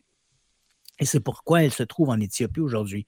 Mais ce récit-là n'a pas de sens parce qu'on sait aujourd'hui sur les recherches archéologiques que le royaume de Saba n'était pas l'Éthiopie, mais c'était plutôt le Yémen. Donc, qui est comme un peu en face, mais de l'autre côté, sur le croissant de la péninsule arabique. Mm. Donc, si l'arche aurait été transportée en imaginant qu'il y aurait eu une reine de Saba, en imaginant qu'il y aurait eu un Ménélec Ier, ben, il n'aurait pas transporté l'arche en Éthiopie, il l'aurait transporté au Yémen. Donc déjà là, on a, on a une version de l'histoire qui ne coïncide pas avec le récit religieux. Donc il faut tenir compte de ça. Mm-hmm. Et il faut se rappeler aussi que ces gens-là, une des grandes erreurs que les gens font, c'est de croire que les gens à cette époque-là écrivaient de la même façon qu'on écrit aujourd'hui. Mmh. Mais il faut savoir que les gens qui ont écrit l'Ancien Testament, qui ont écrit la Torah, euh, comme les gens qui vont écrire les évangiles, par exemple, ils n'écrivent pas avec une idée de rendre compte de faits historiques, mais ils racontent une histoire qui permet de justifier une croyance. Hein. C'est le fondement, ce sont des pensées, ce sont des récits fondateurs qui vont servir à alimenter une croyance. Donc, tout l'aspect aujourd'hui, dans une culture occidentale comme la nôtre, on est toujours tenté de vérifier le fait historique. Mais il faut savoir qu'il y a 2000 ou 3000 ans, le fait historique, on n'en avait rien à cirer. C'était pas ça qui était important. Et d'autant plus, c'était pas important parce que le monde était statique. Hein? Les gens qui écrivaient, ils écrivaient comme leur père avait écrit, comme leurs enfants allaient écrire et comme leurs petits-enfants allaient écrire. Le monde était statique, le monde ne bougeait pas. Donc, pour eux, il y avait pas une, il y avait le continuum que l'on voit aujourd'hui à travers l'évolution de l'histoire, eux ne le voyaient pas. Donc, c'est un peu comme s'ils avaient un temps présent, mais qui était toujours là et qui ne se comptait qu'en fonction de mon père, mes enfants, mes petits-enfants. Mm-hmm. C'était essentiellement les générations mm. qui marquaient le temps et non pas vraiment l'histoire. Donc, les gens écrivent pas dans cette optique-là. Dans cette optique-là. Et la grande erreur que l'on a tendance à faire, que ne font pas les historiens et les archéologues, parce qu'ils sont bien conscients de ça, mais que le public en général fait, c'est de croire que ces écrits-là, ils doivent être interprétés de manière littérale. Mm. Or, ce qui est une, grande erreur de faire ça. Si les gens, puis on voit ça dans des théories comme Alan Hancock ou les, nos ancêtres, les extraterrestres, on prend des textes religieux et on dit, ben voilà, il y a une apparition, Ézéchiel, qui est sur le bord, euh, Ézéchiel qui est un prophète de l'Ancien Testament, on nous dit, ben voilà, il est sur le bord euh, euh, du lac, il voit une, une, gerbe de feu, un, char céleste qui arrive, des animaux avec quatre ailes, et là, on essaie de voir là-dedans un vaisseau spatial extraterrestre. Dans la réalité, il y a, tout un, il y a toute une symbolique religieuse derrière ça. Hein? C'est-à-dire que les Hébreux, si on regarde par exemple la tribu des Lévis, ce sont des gens qui, ce sont des gens modestes et ce sont des gens, ce sont un peuple du désert. Et qui, quand on dit, ben voilà, arrive le char de Dieu, qui a des chars? Hein? C'est, l'idée, c'est qui a des chars? Les Grecs ont des chars, les Romains ont des chars, les, les Égyptiens ont des chars, mais les Hébreux n'ont pas de chars. Le char est une marque de puissance. Si tu as un char, tu une civilisation puissante. Donc, Dieu n'y arrive pas en gogoune. On comprend que Dieu va arriver sur un char Hein. Il est aussi puissant que les Grecs ou les Romains, donc il est normal qu'on voit arriver un char. Dans toutes les religions du monde, Dieu est toujours représenté par le feu, quelle que soit la religion. Donc on voit un char de feu, c'est annonciateur de Dieu, la puissance de Dieu qui arrive. Donc il y a toute cette symbolique-là on a tendance, quand on prend ces textes-là et on les interprète de manière littérale, on oublie que derrière chaque mot, chaque phrase, il y a une symbolique qui a été utilisée parce que c'est un récit fondateur et on voulait communiquer une croyance et non pas un fait historique.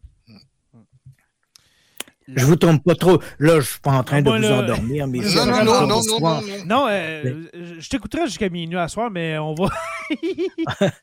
mais la, prochaine relique, c'est très intéressant. On a des commentaires justement. François Brassard qui dit si l'arche était en Éthiopie, le gouvernement éthiopien l'aurait certainement utilisé à des fins commerciales ou autres pour se sortir ah, de la grande misère. Et ça, c'est un, un, des grands éléments. On a tendance aussi à oublier que ces objets-là, s'ils étaient si, fabuleux, si fabuleux, si extraordinaires, euh, éventuellement, il y aurait, il y aurait eu des, des intérêts euh, parce que mmh. euh, on a tendance à dire, ah, ben nous, on va respecter l'arche parce que l'arche, c'est Dieu. Mais si tu n'es pas de religion hébraïque, l'arche, tu n'en as un peu rien à cirer. Mmh Et c'est un peu ce qui s'est passé, par exemple, lorsqu'on a retiré le, le, droit de, de, de, pratique religieuse lors de la Révolution française.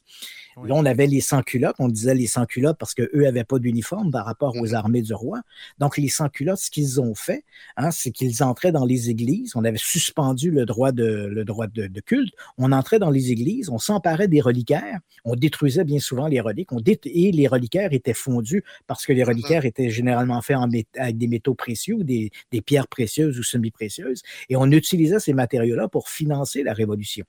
Et, et on voit ici cette, cette soudainement comment on va traiter des objets en fonction de leur valeur matérielle, leur valeur sonnante, mais non pas en fonction de leur valeur spirituelle. Mmh. Donc, c'est tout à fait vrai. Si éventuellement l'arche était en Éthiopie, tant et aussi longtemps qu'il y aurait au pouvoir euh, des, leaders qui seraient d'obédience juive ou judaïque, on pourrait, on pourrait dire qu'ils vont respecter l'arche. Mais à partir du moment où tu mets euh, au contrôle du pays des gens qui en ont absolument rien à cirer du culte, et on lui dit, ben voilà, dans une petite église à, Sainte-Marie du Sion, il y a peut-être un objet qui peut valoir des millions, sinon des milliards. Ben c'est sûr qu'éventuellement, l'église va être. Voilà, on aurait creusé, on va, on va aller chercher l'objet. Et on le voit bien avec la Sainte-Lance qu'on voit en ce moment à l'écran. On voit justement le rôle politique qu'elle a joué et à quel point elle a failli un peu disparaître justement à cause de sa valeur.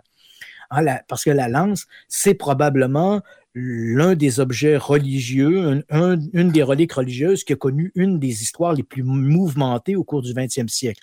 Il faut euh, bon, la lance telle qu'on la voit, c'est telle qu'elle est aujourd'hui exhibée au musée de la Hofburg à Vienne mais c'est un objet qui était très controversé et qui a connu une histoire excessivement extra, euh, très, très, euh, très euh, chevaleresque dans un, premier temps et ensuite très dynamique dans, au 20e siècle. Bon, la lance, elle a, selon la tradition religieuse, encore une fois, on nous dit que lorsque le Christ est en croix, au moment où il a expié, le rendu son dernier souffle, il y avait au pied de la croix, il y avait un légionnaire romain.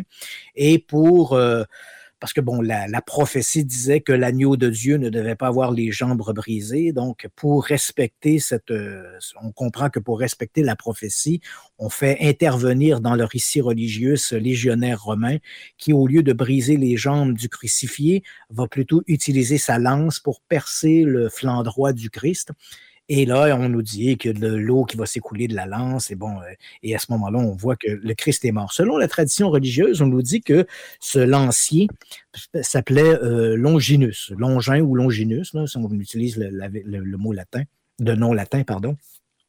Et on nous dit également que c'était un légionnaire qui avait été ramené des champs de bataille parce qu'il était presque aveugle, il avait des cataractes et on l'avait ramené pour qu'il serve dans la garde rapprochée du procurateur de Judée, qui était Ponce Pilate. Et à ce moment-là, donc, on l'avait, on lui avait donné comme travail de suivre les actions de ce, cet agitateur venu de Nazareth qu'on disait être Jésus. Et c'est comme ça, donc, que ce légionnaire romain se retrouve au pied de la croix et au moment où le Christ décède, il va lui percer le flanc avec sa lance. Selon la tradition religieuse, on est, on est ici dans le domaine de la tradition et non pas dans le domaine de l'écrit. Euh, dans, selon la tradition religieuse, on dit qu'au moment où le sang du Rédempteur a frappé la lance, Longinus a été immédiatement guéri, donc il a retrouvé la vue et évidemment, il s'est converti immédiatement au christianisme. Et à partir de là, la lance va connaître une, histoire parce qu'on nous dit, ben, c'est une lance qui est extraordinaire, elle a des pouvoirs fabuleux, elle a été maculée du sang du Rédempteur. Il faut comprendre que ce récit-là, tel que je viens de vous le raconter, c'est un récit relativement tardif. Hein. C'est un récit qui va apparaître aux alentours du 7e, 8e siècle. Au début, la lance, la lance telle qu'on la voit là, et si on la regarde bien de très très près, on va voir que juste sous la jaquette dorée, à la base de la jaquette dorée, là où euh, c'est ça, on voit à peine juste à la base, euh, si on regarde à gauche, on voit un tout petit morceau argenté qui semble sortir de la jaquette mm-hmm. dorée. En fait, voilà, exactement. Ce petit, ce petit onglet argenté. Ouais, c'est ça, mais ce petit onglet argenté, en fait, c'est l'ancienne jaquette qui était là. Il faut comprendre que dans les premiers siècles, la lance n'est pas vénérée comme la lance du Christ, mais elle est, elle est vénérée comme euh, la lance de Saint Maurice. qui est Saint Maurice? Maurice était un légionnaire romain et au deuxième siècle, euh, après le Christ, alors que beaucoup de gens se convertissaient au christianisme, qui était une religion, ben, c'était pas une, une, religion qui était marginale, qui était même occultée, hein, qui n'était pas reconnue par Rome, mais de plus en plus de gens se convertissaient au christianisme. Et là, la légende nous raconte que Saint Maurice, dirigeait une légion romaine qu'on appelait la, légion thébaine. Et lui, Saint Maurice, d'ailleurs, était un, un noir d'Afrique du Nord. Et on lui a demandé de se rendre à Aganoum pour assassiner euh, trucider tous les habitants d'Aganoum qui s'étaient convertis au christianisme. Et ça, c'était à la demande de l'empereur. Lorsque euh, Maurice arrive sur place, il voit que ces gens-là, ce sont des chrétiens. Il ne le savait pas. Il avait simplement demandé d'aller tuer ces gens-là qui étaient des ennemis de l'État, mais quand il arrive sur place, il constate que ces fameux ennemis de l'État, ce sont des chrétiens. Il refuse donc de tuer ces gens-là. Et euh, l'empereur, à ce moment-là, euh, demande à Saint Maurice d'abjurer sa foi chrétienne et d'agir au nom de l'empereur, ce qu'il refuse de faire. Et là, l'empereur ordonne à, à, une autre légion romaine d'assassiner à la fois Saint Maurice, ben Maurice qui va devenir Saint Maurice, et également d'assassiner les 660 soldats euh, de, de, son groupe de légionnaires. Et ainsi, donc, tous ces gens-là sont assassinés. Et on, on raconte, toujours selon cette tradition, qu'au moment de mourir, euh, Maurice étreignait entre ses mains sa lance euh, avec laquelle il aurait dû tuer tous ces chrétiens, mais qu'il n'a pas fait. Donc, il meurt euh, parce qu'il a défié l'empereur.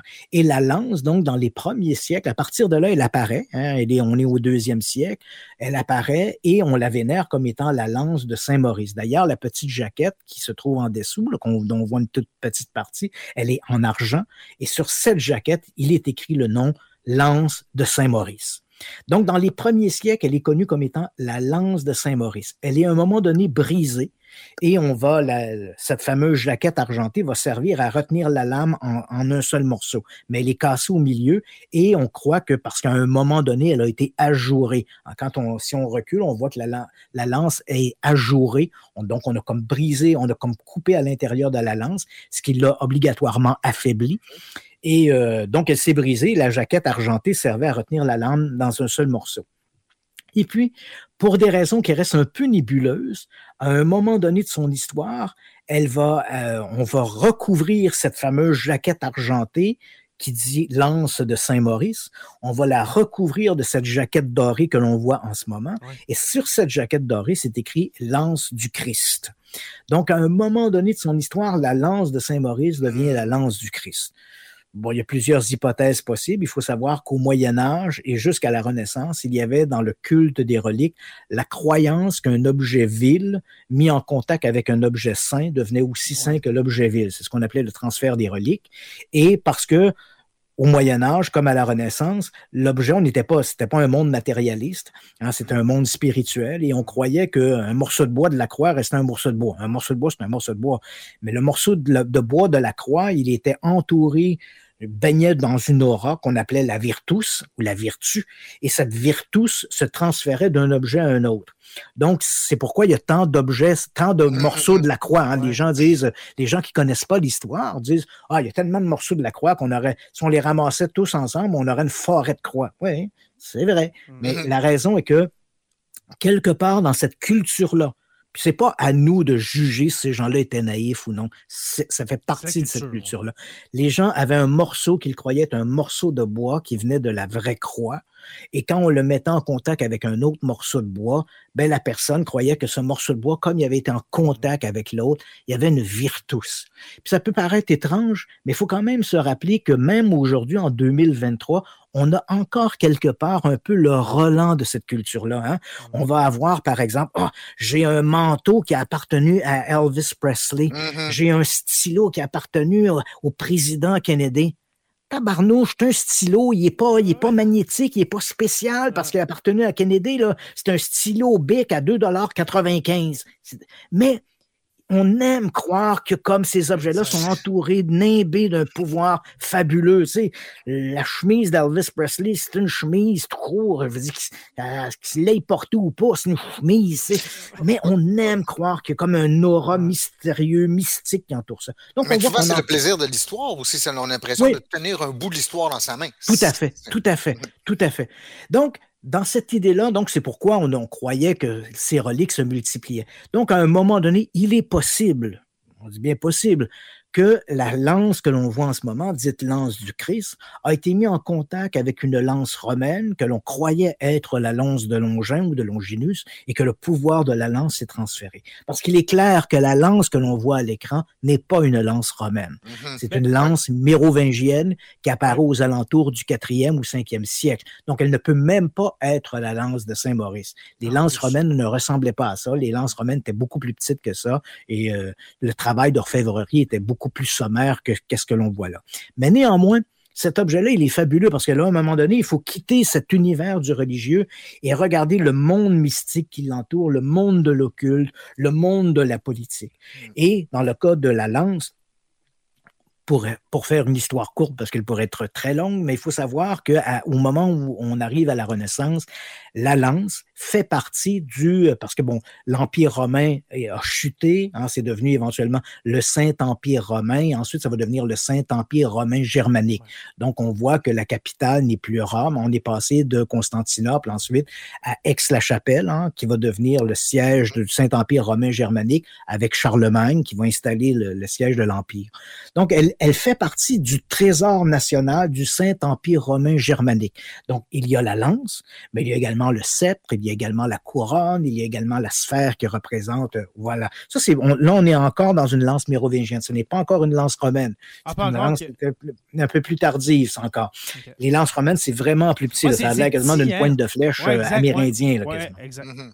Donc, la lance, elle fait partie du trésor du Saint-Empire romain. Et là, c'est là qu'on entre dans l'histoire. Et, pour les amoureux de, l'histoire, c'est là que ça devient fascinant. Elle fait partie du Saint-Empire romain. Et l'empereur du Saint-Empire romain, euh, Sigmund, dit Bon, il est clair qu'il est de la volonté de Dieu. Hein, la lance, c'est quand même un objet important, là, parce que Évidemment, ils n'ont pas les connaissances historiques. Elle est, on la véhicule comme étant la lance que perçait le flanc du Christ. Donc, c'est Sigmund dit, ben voilà, puisqu'on a une relique qui a touché le corps du Christ, il est donc de la volonté euh, de Dieu que tout le trésor du Saint-Empire romain, incluant la lance, demeure en Allemagne, en Germanie, comme on appelait ça à l'époque. Il faut que ça demeure en Germanie. C'est la volonté de Dieu. Mais arrive la Révolution française. Et comme je l'ai expliqué un peu plus tôt, durant la Révolution française, les sans-culottes entrent dans les églises, font fondre les reliquaires, mm-hmm. s'emparent des richesses pour financer la Révolution. L'Allemagne a une frontière commune avec la France. Donc, on commence à craindre qu'éventuellement, les troubles qui se passent en France débordent du côté de l'Allemagne. Et là, on se dit, est-ce que ces révolutionnaires ne s'empareront-ils pas du trésor du Saint-Empire romain et finalement le fondre pour financer la Révolution? Donc, on va décider, le Saint-Empire romain germanique va décider de transférer le trésor du Saint-Empire, le transférer à Vienne.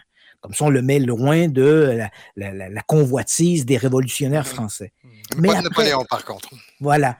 Mais avec la fin de la Révolution française, le Saint-Empire romain n'existe plus. Hein. Mmh. Les ententes d'autrefois n'existent plus.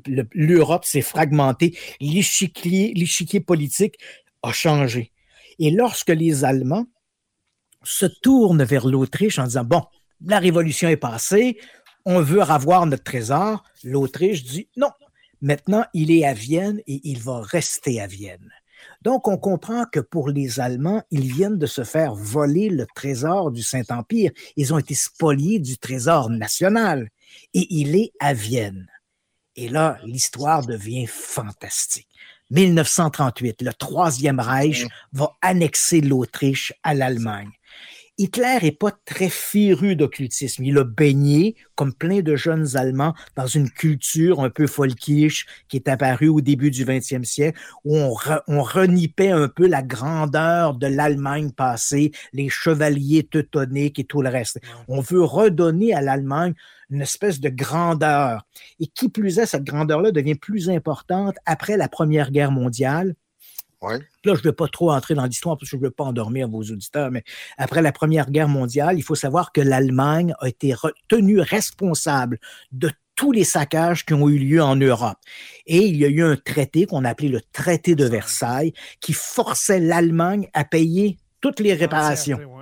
Et ça, ça l'a égorgé l'Allemagne. L'Allemagne tombe dans une, une, situation économique épouvantable. Les gens travaillent, travaillent et l'Allemagne rembourse, rembourse, rembourse. Et on rêve de cette grande Allemagne, ce grand empire germanique. Et c'est un peu ce qui va faciliter l'avènement au pouvoir d'Adolf mm-hmm. Hitler. Hein. Il fait mm. dorer cette image-là d'une Allemagne qui va retrouver sa grandeur. C'est Make Germany Great Again. littéralement. Littéralement, c'est un peu le discours qu'il tient.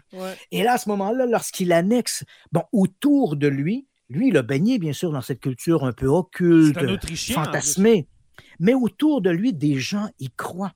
Hein. Mmh. Il a vraiment une sorte de, je dirais, une, une horde de chevaliers sombres qui l'entourent, qui, eux, croient à tous ces pouvoirs de l'occulte. Et parmi eux, il y a notamment Heinrich Himmler, qui, qui, lui, est un véritable féru de, de, cette histoire de l'occultisme. Himmler, donc, lorsque l'Allemagne va euh, annexer l'Autriche, Hitler voit dans le fait de récupérer le trésor du Saint-Empire romain et de le ramener en Allemagne, il voit une réparation de l'histoire. Et donc, évidemment, il va jouer cette carte-là. Et les Allemands, lorsqu'on leur annonce que le trésor a été pris à Vienne et ramené en Allemagne, les Allemands, la plupart, voient là-dedans un symbole. Voilà, on a ramené le trésor, on a réparé une faute de l'histoire. Mais pour Himmler et tous les gens qui sont autour d'Hitler, qui croient en ses pouvoirs fabuleux occultes, la lance est plus qu'un simple artefact de, du trésor du Saint-Empire. La lance est la lance du Christ. Et Himmler imagine déjà, hein, il, a loué pour un Reichsmark, hein, il a loué une fois, pour un Reichsmark par an, il a loué le château de Wewelsburg, mm-hmm. un curieux château triangulaire. Il a fait aménager des salles souterraines. Et encore aujourd'hui, quand on le visite, on voit les symboles occultes. Hein. Il y a, par exemple, dans une des grandes salles, il y a ce qu'on appelle le soleil noir. Himmler croyait que la Terre était creuse et qu'il y avait un soleil à l'intérieur de la Terre qui chauffait l'intérieur et qu'il y avait une société qui vivait à l'intérieur. Bon, toutes sortes d'idées un peu fantaisistes. Et Himmler, imagine déjà, hein, il est le chef de la SS mm-hmm. et il voit déjà dans la SS, ouais, donc ça c'est le symbole du soleil noir. Donc il voit, Himmler voit déjà dans la SS comme les nouveaux chevaliers teutoniques, c'est la nouvelle ordre chevaleresque. Il s'imagine déjà donc des rituels où des hauts dignitaires de la SS font défiler en marchant autour du soleil noir dans le château de Wewelsburg en étreignant la lance qui va les rendre invulnérables. Il y a toute une dynamique autour de ça qui est fabuleuse.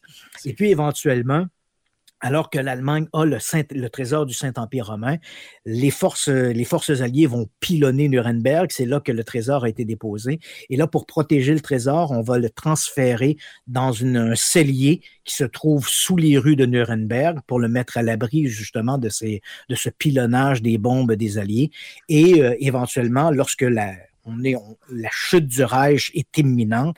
On va, on va, les, Américains et les, Russes vont avancer et éventuellement, le gouvernement américain va mettre de l'avant une unité spéciale qu'on va appeler les Monuments Men, dont leur travail est de retrouver toutes les reliques qui ont été spoliées par l'Allemagne. Et les œuvres aussi, les, œuvres des pays euh, qui ont été conquis. Qui ont été volées, oui, oui, toutes les, œuvres d'art qui ont été volées. Hein.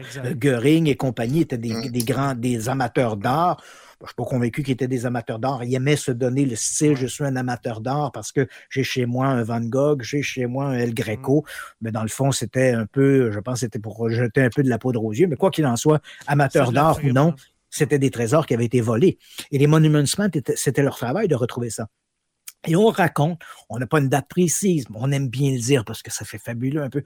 On raconte que euh, le 30 avril 1945, euh, William Horn, qui était responsable de, un, des responsables du groupe des Monuments Men, interroge des hauts dignitaires euh, allemands de Nuremberg et il apprend ce jour-là que le trésor du Saint-Empire romain, incluant la Sainte-Lance, hein, dont, j'ai ici une réplique. Donc, la Sainte-Lance a été transférée dans ce fameux cellier sous la ville de Nuremberg.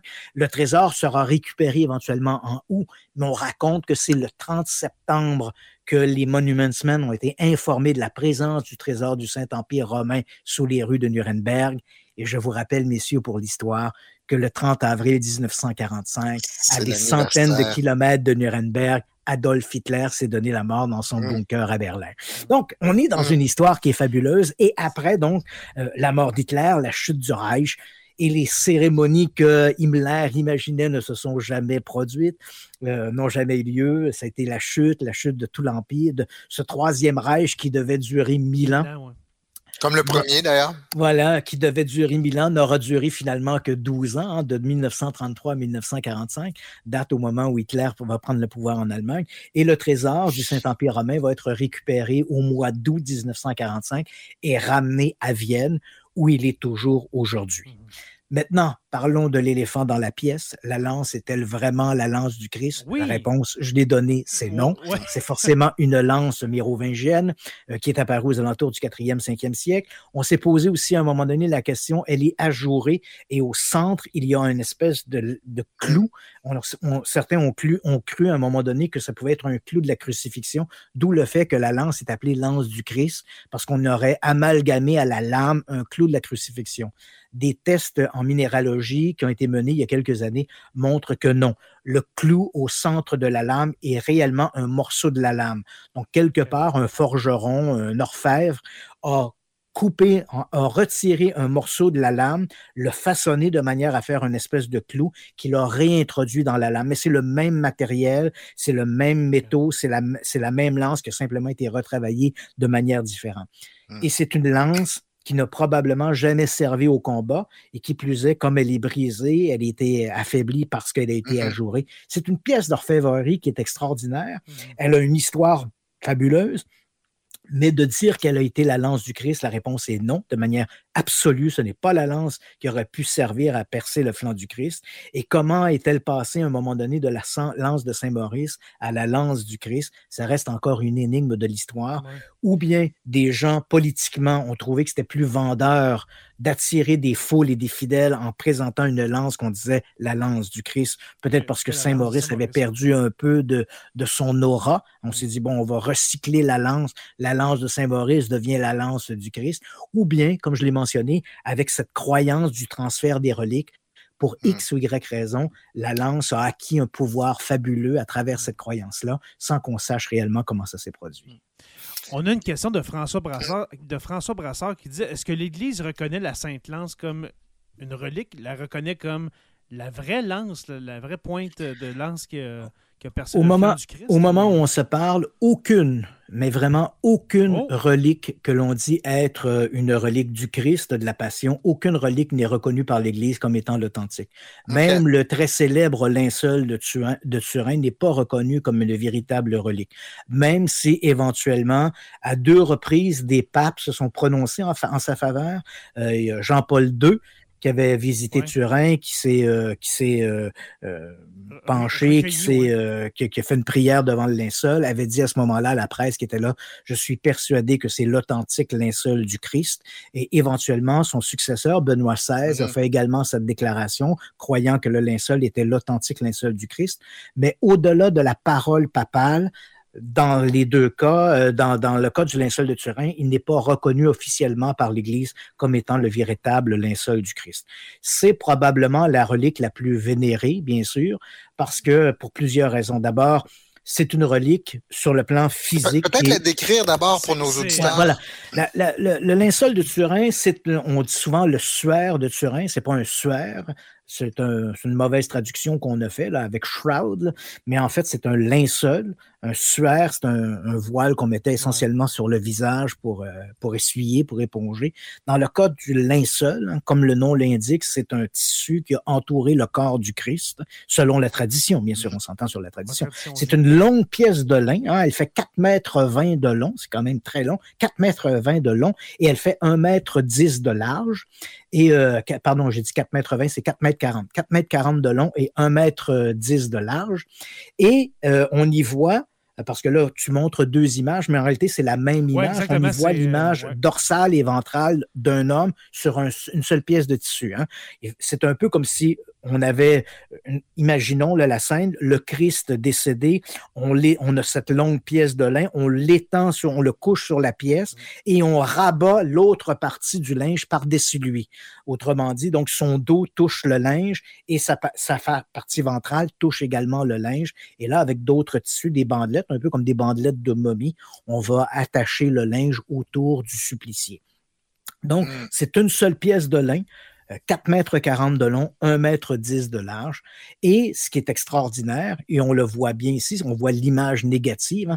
Quand on la voit, j'ai eu la chance, et, je vais, euh, je, je ne vais pas faire de mauvais jeu de mots, là, mais je remercie le ciel d'avoir vu le linceul. Euh, quand on le voit, euh, là, l'image, elle est absolument extraordinaire. On le voit bien. Mais quand on voit le linceul, l'image n'est pas aussi visible que ça. Hein. Le ah, tissu, hein, à, cause de, à cause de la patine du temps, le tissu, il est très jauni. Hein, le lin est jauni. Mm-hmm. Et l'image du personnage apparaît un peu en sépia sur, les, sur le linceul. Mm-hmm. Donc, quand on entre dans la cathédrale, puis on voit le linceul lorsqu'il est exhibé, il est exhibé en moyenne une fois toutes les 20 ans. Là, euh, ça arrive dans des occasions très spéciales. lors d'une visite du pape, euh, euh, deux ans après l'an 2000, on l'avait exhibé à deux ans d'intervalle. Mais généralement, là, en moyenne, c'est à peu près une fois toutes les 20 ans qu'on exhibe euh, le linceul. Et quand on l'exhibe, donc, et on entre dans la cathédrale, puis on voit la pièce de lin, le personnage n'est pas aussi visible qu'on le voit en ce moment. On, voit une image fantôme, on voit un tissu jauni, on voit une image fantôme par-dessus. Et c'est ce fameux linceul. Là où il est extraordinaire, on pourrait en parler, on pourrait faire une série complète uniquement sur le linceul, mais tel qu'on le voit là, hein, et c'est là que euh, va se jouer toute la dynamique quasiment du, entre guillemets, hein, j'insiste, entre guillemets, du miracle du linceul. C'est-à-dire que l'image est restée une image fantomatique jusqu'à la fin du 19e siècle. Euh, C'était en 1898 lorsque euh, euh, Segundo Pia, un pas un peintre, pardon, un photographe, demande l'autorisation de photographier le linceul. Donc à ce moment-là, on ne connaît que l'image jaunie là, que, dont je vous parle. Et donc Segundo Pia demande à ce moment-là, il faut savoir que le linceul n'appartient pas à l'Église. Hein. L'Église va devenir propriétaire du linceul en 1985. Il, appartient à la famille des De Savoie qui l'ont acheté euh, à la Renaissance, au Moyen Âge et qui l'ont conservé. Et à ce moment, donc là, ici, on voit le linceul au complet, donc l'image dorsale et ventrale mmh. sur le même tissu. Et on voit ici, on a forcé un peu le contraste, mais c'est un peu comme ça que l'image apparaît. Donc, on a un tissu jauni et on a une image un peu plus sépia du personnage en lui-même. Mais encore là, ici, on a forcé le contraste. C'est pas aussi évident que ça quand on le voit devant nos yeux. Mais euh, donc, fin du 19e siècle, le linceul appartient encore une fois à la famille des De Savoie, euh, qui autrefois, euh, jusqu'à la Renaissance, avaient leur fief à Chambéry, en France, et ils l'ont déménagé à Turin, en Italie. Et là, donc, Segundo Pia demande à la famille de Savoie pour, parce qu'il va y avoir un mariage dans la famille de Savoie, on va exhiber le linceul et Segundo Pia demande l'autorisation de photographier le linceul, ce qui n'a jamais été fait. Et au moment où Segundo Pia photographie le linceul, lorsqu'il se retrouve en chambre noire pour développer les plaques, on imprime, les photographies à l'époque étaient faites sur plaques de verre, et au moment euh, où il développe la plaque euh, avec le sel d'argent, il voit apparaître cette image que tu as montrée juste avant, cette image mais renversante de ce personnage euh, qu'on voit dans les moindres détails. Et là, évidemment, c'est renversant parce que on comprend à ce moment-là que le linceul est un négatif. Donc, l'image que l'on voit, c'est pour bien voir l'image, il faut inverser l'image. Mais si c'est une fraude, comment un faussaire du Moyen Âge, parce qu'on connaît, on sait que le linceul, on connaît son existence officielle depuis le milieu du 14e siècle. Donc, la première fois où on va avoir des récits d'une exposition du linceul, on est aux alentours de 1350 avant, son histoire est plus nébuleuse, on pourra en reparler, mais avant 1350, c'est plus nébuleux. Mais à partir de 1350, on sait minute par minute où se trouve le linceul. On peut suivre parfaitement son histoire. Donc, si le linceul, il apparaît en 1350, si au moment d'apparaître, il est une fraude faite par des faussaires, comment un faussaire du Moyen Âge aurait-il pu imaginer faire une œuvre qui représentait un concept de photographie et ce, 500 ans ou 400 ans avant l'invention de la photographie. C'est fabuleux. Il faut quand même l'avouer, c'est fabuleux, cette histoire-là. Comment, Christian, que, justement, comment qu'un un, négatif peut s'imprimer sur un linceul on ne le sait pas. et là, et là on entre tout. Et là, écoute, on entre dans le détail du linceul qui est fabuleux. D'abord, on, voit l'image, donc c'est un négatif. Mais on a même mieux que ça, on a des images 3D. Si on, fait une recherche, vous allez vite trouver une image 3D de l'homme du linceul. Et ça, c'est encore un, c'est pas une image retouchée. Hein. L'image 3D, elle est présente dans le linceul. On constate, et déjà même, on le voit un peu sur cette image négative. Le, linceul, les, les parties les plus sombres du linceul, plus on est éloigné du corps, imaginons un individu, là, et on ne se prononce pas, là, mais imaginons qu'il y a un individu qui est entouré de ce linge-là. Évidemment, le linge n'est pas appliqué avec la même force mm-hmm. sur toutes les. On comprend que le linge est plus appuyé, par exemple, sur la poitrine qui va l'être dans le repli du coude. Or, ces éléments-là, si on les transpose dans une formule 3D, on obtient une image parfaitement réaliste d'un homme avec tout le détail d'un être humain en, 3D. Là. Ce n'est pas une peinture. C'est pas... Et d'ailleurs, euh, toutes les recherches qui ont été faites jusqu'à maintenant n'ont pas permis de déterminer comment l'image a été fabriquée sur le linceul. Donc là, ici, on voit un peu la position, comment l'homme du linceul devait être enveloppé, là, euh, parce que c'est l'image que l'on voit. Et on voit, comme par exemple, les, genoux vont être davantage en contact mm. avec le, tissu que va l'être le derrière de la jambe, par exemple le mollet. Or, l'image en 3D projetée comme en forme d'hologramme montre tous ces éléments-là. C'est vraiment une pièce fabuleuse. Et il est couvert de blessures. Le personnage qui a été dans le on s'est posé la question, mais est-ce qu'il ne pourrait pas s'agir d'un autre individu que le Christ? La réponse est non. En tout cas, non, dans la mesure où le seul, parce que l'homme que l'on voit sur le linceul, ça c'est une image qu'on a refait euh, du, visage de l'homme du linceul. Appelons-le l'homme du linceul parce qu'on ne sait pas si c'était le Christ, mais pourquoi on croit que c'est le Christ? Il n'y a pas de récit dans l'histoire où un homme a subi les mêmes blessures. C'est-à-dire que l'homme du linceul présente des marques d'une couronne d'épines, présente une marque au flanc droit, présente des marques de crucifixion aux pieds et aux poignets, et on ne connaît pas, évidemment, c'est un traitement qu'on a réservé spécifiquement à Jésus. Tu comprends? Parce que, et bon, on a, aussi les marques de flagellation qu'on voit dans le dos. Et donc, toutes ces marques de violence n'ont été appliquées qu'à un seul individu qu'on connaît dans l'histoire, et cet individu, c'est Jésus de Nazareth. Donc, si ce n'est pas Jésus de Nazareth, ben, c'est forcément quelqu'un d'autre qui subit exactement les mêmes violences que lui. Mais bon, pourquoi pas? Euh, c'est possible, c'est possible, on ne peut pas se prononcer là-dessus. Il y a des éléments qui sont très intéressants du linceul, sans, encore une fois se prononcer. Mais dans le cas du linceul, par exemple, les marques de flagellation dans le dos montrent que l'objet qu'on a utilisé pour, euh, pour, pour le flageller les, lames, les, bandes de cuir étaient terminées par des petits objets en métal qui ressemblaient à des haltères. Mmh. Et euh, le flagellum, c'est un flagellum romain.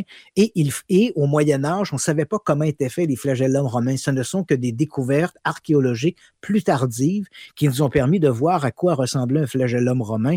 Or, les marques que l'on voit dans le dos de l'homme du linceul, ce sont des marques clairement d'un flagellum romain. Autre élément qui est très intéressant, l'homme du linceul présente des marques aux pieds et aux poignets, pas aux mains, aux poignets.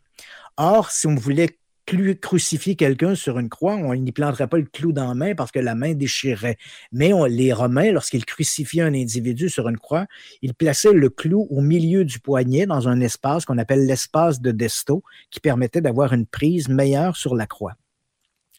Mais dans l'imagerie euh, l'iconographie religieuse du Moyen Âge et même de la Renaissance, vous ne retrouverez aucune représentation du Christ avec des trous dans les poignets. Aucune.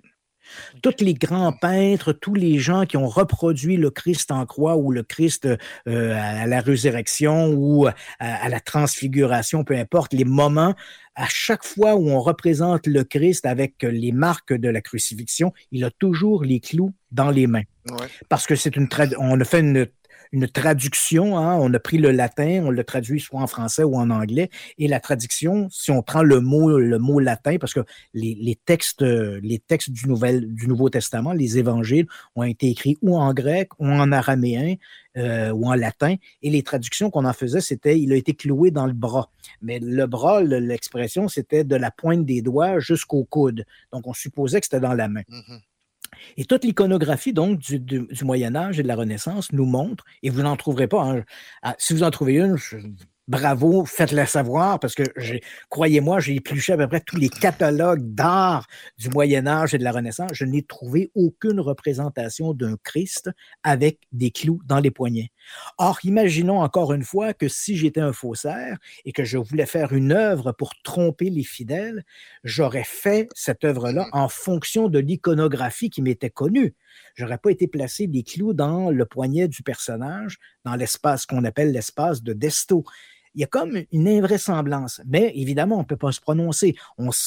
L'élément euh, qui est un peu euh, contradictoire de tout cet aspect fabuleux du linceul, parce qu'il est fabuleux, il faut savoir qu'en 1988, une analyse au carbone 14 mm-hmm. menée sur une partie là, du linceul.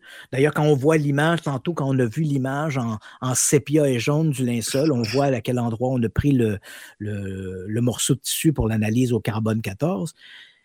quand on a fait l'analyse, on est en 1988, l'analyse au carbone 14 était confiée, on a retiré un morceau du tissu, on le voit, c'est, on le voit si vous regardez du côté gauche en haut, vous voyez dans le ah coin, il manque un morceau.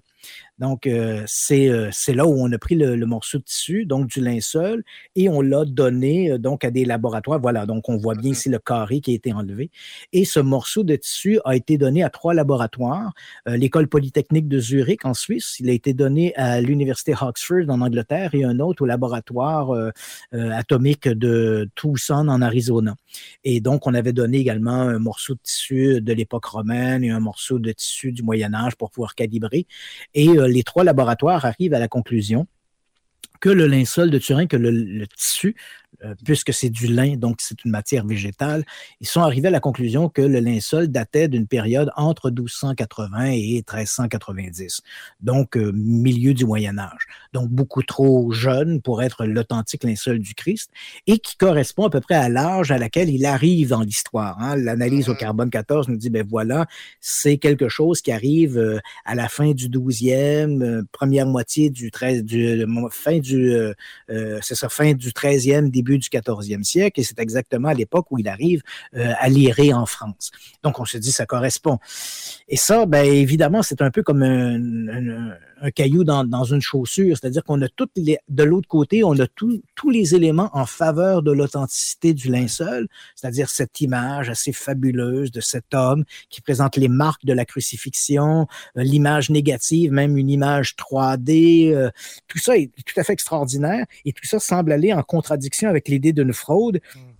Et puis voilà que l'analyse au carbone 14 nous dit, ben voilà, c'est un, un, un, artefact qui a été créé au 14e siècle. Le problème ici, c'est qu'on on voit une, on voit une espèce de dispute entre les croyants et les non-croyants. Il y a les non-croyants qui veulent absolument que ce soit pas vrai, puis les mm-hmm. croyants qui veulent absolument que ce soit vrai. En réalité, si on prend un pas de recul, n'importe quel archéologue ou historien vous diront qu'une analyse au carbone 14 n'est pas en soi le seul élément sur lequel on doit, on doit se tenir. Si on a, par exemple, on doit tenir compte du euh, d'abord de l'historique de l'objet, on doit tenir compte de l'environnement archéologique. Euh, bon, il y a, il y a plein d'éléments. Donc, on on ne peut pas isoler ce qui fait notre affaire. C'est-à-dire que les, sceptiques vont dire l'analyse au carbone 14 montre ça. Parfait. Mais ceux qui croient vont dire oui, mais on a trouvé sur le linceul des pollens qui montrent que ces jours des pollens qui sont des, plantes qui sont endémiques du Moyen-Orient et principalement de la Judée. Donc, on a un débat ici. C'est un débat qui est sain, hein, disons-le tout de suite. Moi, je ne prends pas position dire les croyants puis les sceptiques. C'est un débat qui est sain il y a plusieurs éléments. Je comprends les gens qui disent non, voilà, on a une analyse au carbone 14. Puis même l'analyse au carbone 14, j'ai fait le travail de vérifier ça parce que ceux qui, euh, qui défendent l'authenticité du linceul de Turin vont dire Ah, l'analyse au carbone 14, ça vaut rien. Même les scientifiques reconnaissent que eux qui ont fait l'analyse au carbone 14 reconnaissent que cette analyse-là n'est pas valable. C'est pas tout à fait vrai. Je me suis rendu à Oxford, j'ai rencontré des scientifiques qui ont fait l'analyse au carbone 14. Je pense notamment au responsable de l'analyse pour l'Université Oxford, un type qui s'appelle Christophe Ramsey. Et Ramsey me disait, c'est vrai qu'après l'analyse au carbone 14 en 88, ils ont constaté que des champignons étaient demeurés présents sur le linceul. Parce qu'il faut savoir que le tissu obtenu a été stérilisé avant d'être passé au carbone 14. Et après l'analyse au carbone 14, ils ont constaté qu'il y avait des champignons qui demeurait sur le tissu, champignons qui donnent un peu cet effet de, euh, je dirais, un peu plastique, la patine. Hein. Quand on dit, ah, c'est la patine du temps, ben, c'est un peu ce que l'on voit sur le linceul. Et à ce niveau-là, Christophe Ramsey me dit, c'est vrai que l'analyse au carbone 14, quand on dit, bon, 1260, 1380, c'est peut-être une fourchette qui est limitée. On pourrait euh, ouvrir euh, un ou deux siècles en amont, puis un ou deux siècles en aval. Mais bon, même si on va en mmh. amont, euh, c'est pas c'est pas suffisant pour reculer au premier siècle, après à, à l'époque du Christ. Puis bon, puis en, aval, ben, on ne peut pas aller plus que 1350, puisqu'on sait qu'il apparaît à 1350. Donc, peu importe les données qu'on aurait après, on sait qu'il est, il est connu à ce moment-là. Donc, on veut bien croire que l'analyse de 1988 n'était pas aussi précise qu'on le disait, mais on est prêt à accepter de reculer de 200 ans, mais de penser que l'analyse au carbone 14 se soit trompée de 15 siècles, c'est pas très vraisemblable. Hein. Les historiens disent non, non, ça, ne tient pas la route. Mm. Donc, le, débat, il, est sain, mais Encore une fois, il faut dire que l'an dernier, une nouvelle analyse a été menée sur le linceul, mais cette fois, on a utilisé des rayons X et non pas le carbone 14. Et donc, c'était une nouvelle technologie qu'on a développée pour les datations sur la matière végétale ou la matière vivante. Et on est arrivé euh, l'an dernier à euh, la, la datation sur le linceul a donné une datation au premier siècle. Et là, à ce moment-là, si cette mmh. datation pourrait être confirmée par un autre laboratoire, là, évidemment, on serait dans des eaux qui permettraient de croire en l'authenticité du linceul. Mais encore une fois, reconnaître l'authenticité du linceul, si on, regarde ça essentiellement d'un point de vue scientifique, même si le linceul, il est extraordinaire, on se dit, bon, ben, on se rassure ici, là, ce n'est pas une peinture. C'est vraiment quand on regarde le linceul au microscope, on constate qu'il n'y a, pas de peinture sur le linceul. Je veux, préciser ces éléments-là parce que les sceptiques vont dire on a trouvé de la peinture sur le linceul. Mais c'est pas vrai, ça. ça, c'est une blague pour essayer de noyer le poisson. Là.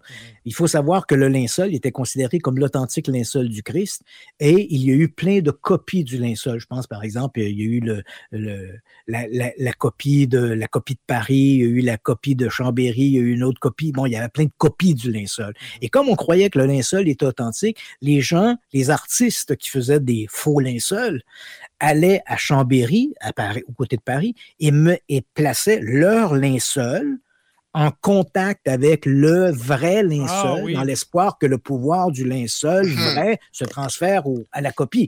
Donc, donc, évidemment, tu mettais une œuvre peinte sur l'authentique linceul, entre guillemets, l'authentique linceul, ben, éventuellement, il y avait des transferts. Donc, on a retrouvé des, des, des, petites, des petits flocons ou des particules de peinture sur le, le linceul de Turin c'est vrai, mais ça ne prouve pas que l'image que l'on voit là est une image peinte, parce que ce n'est pas le cas.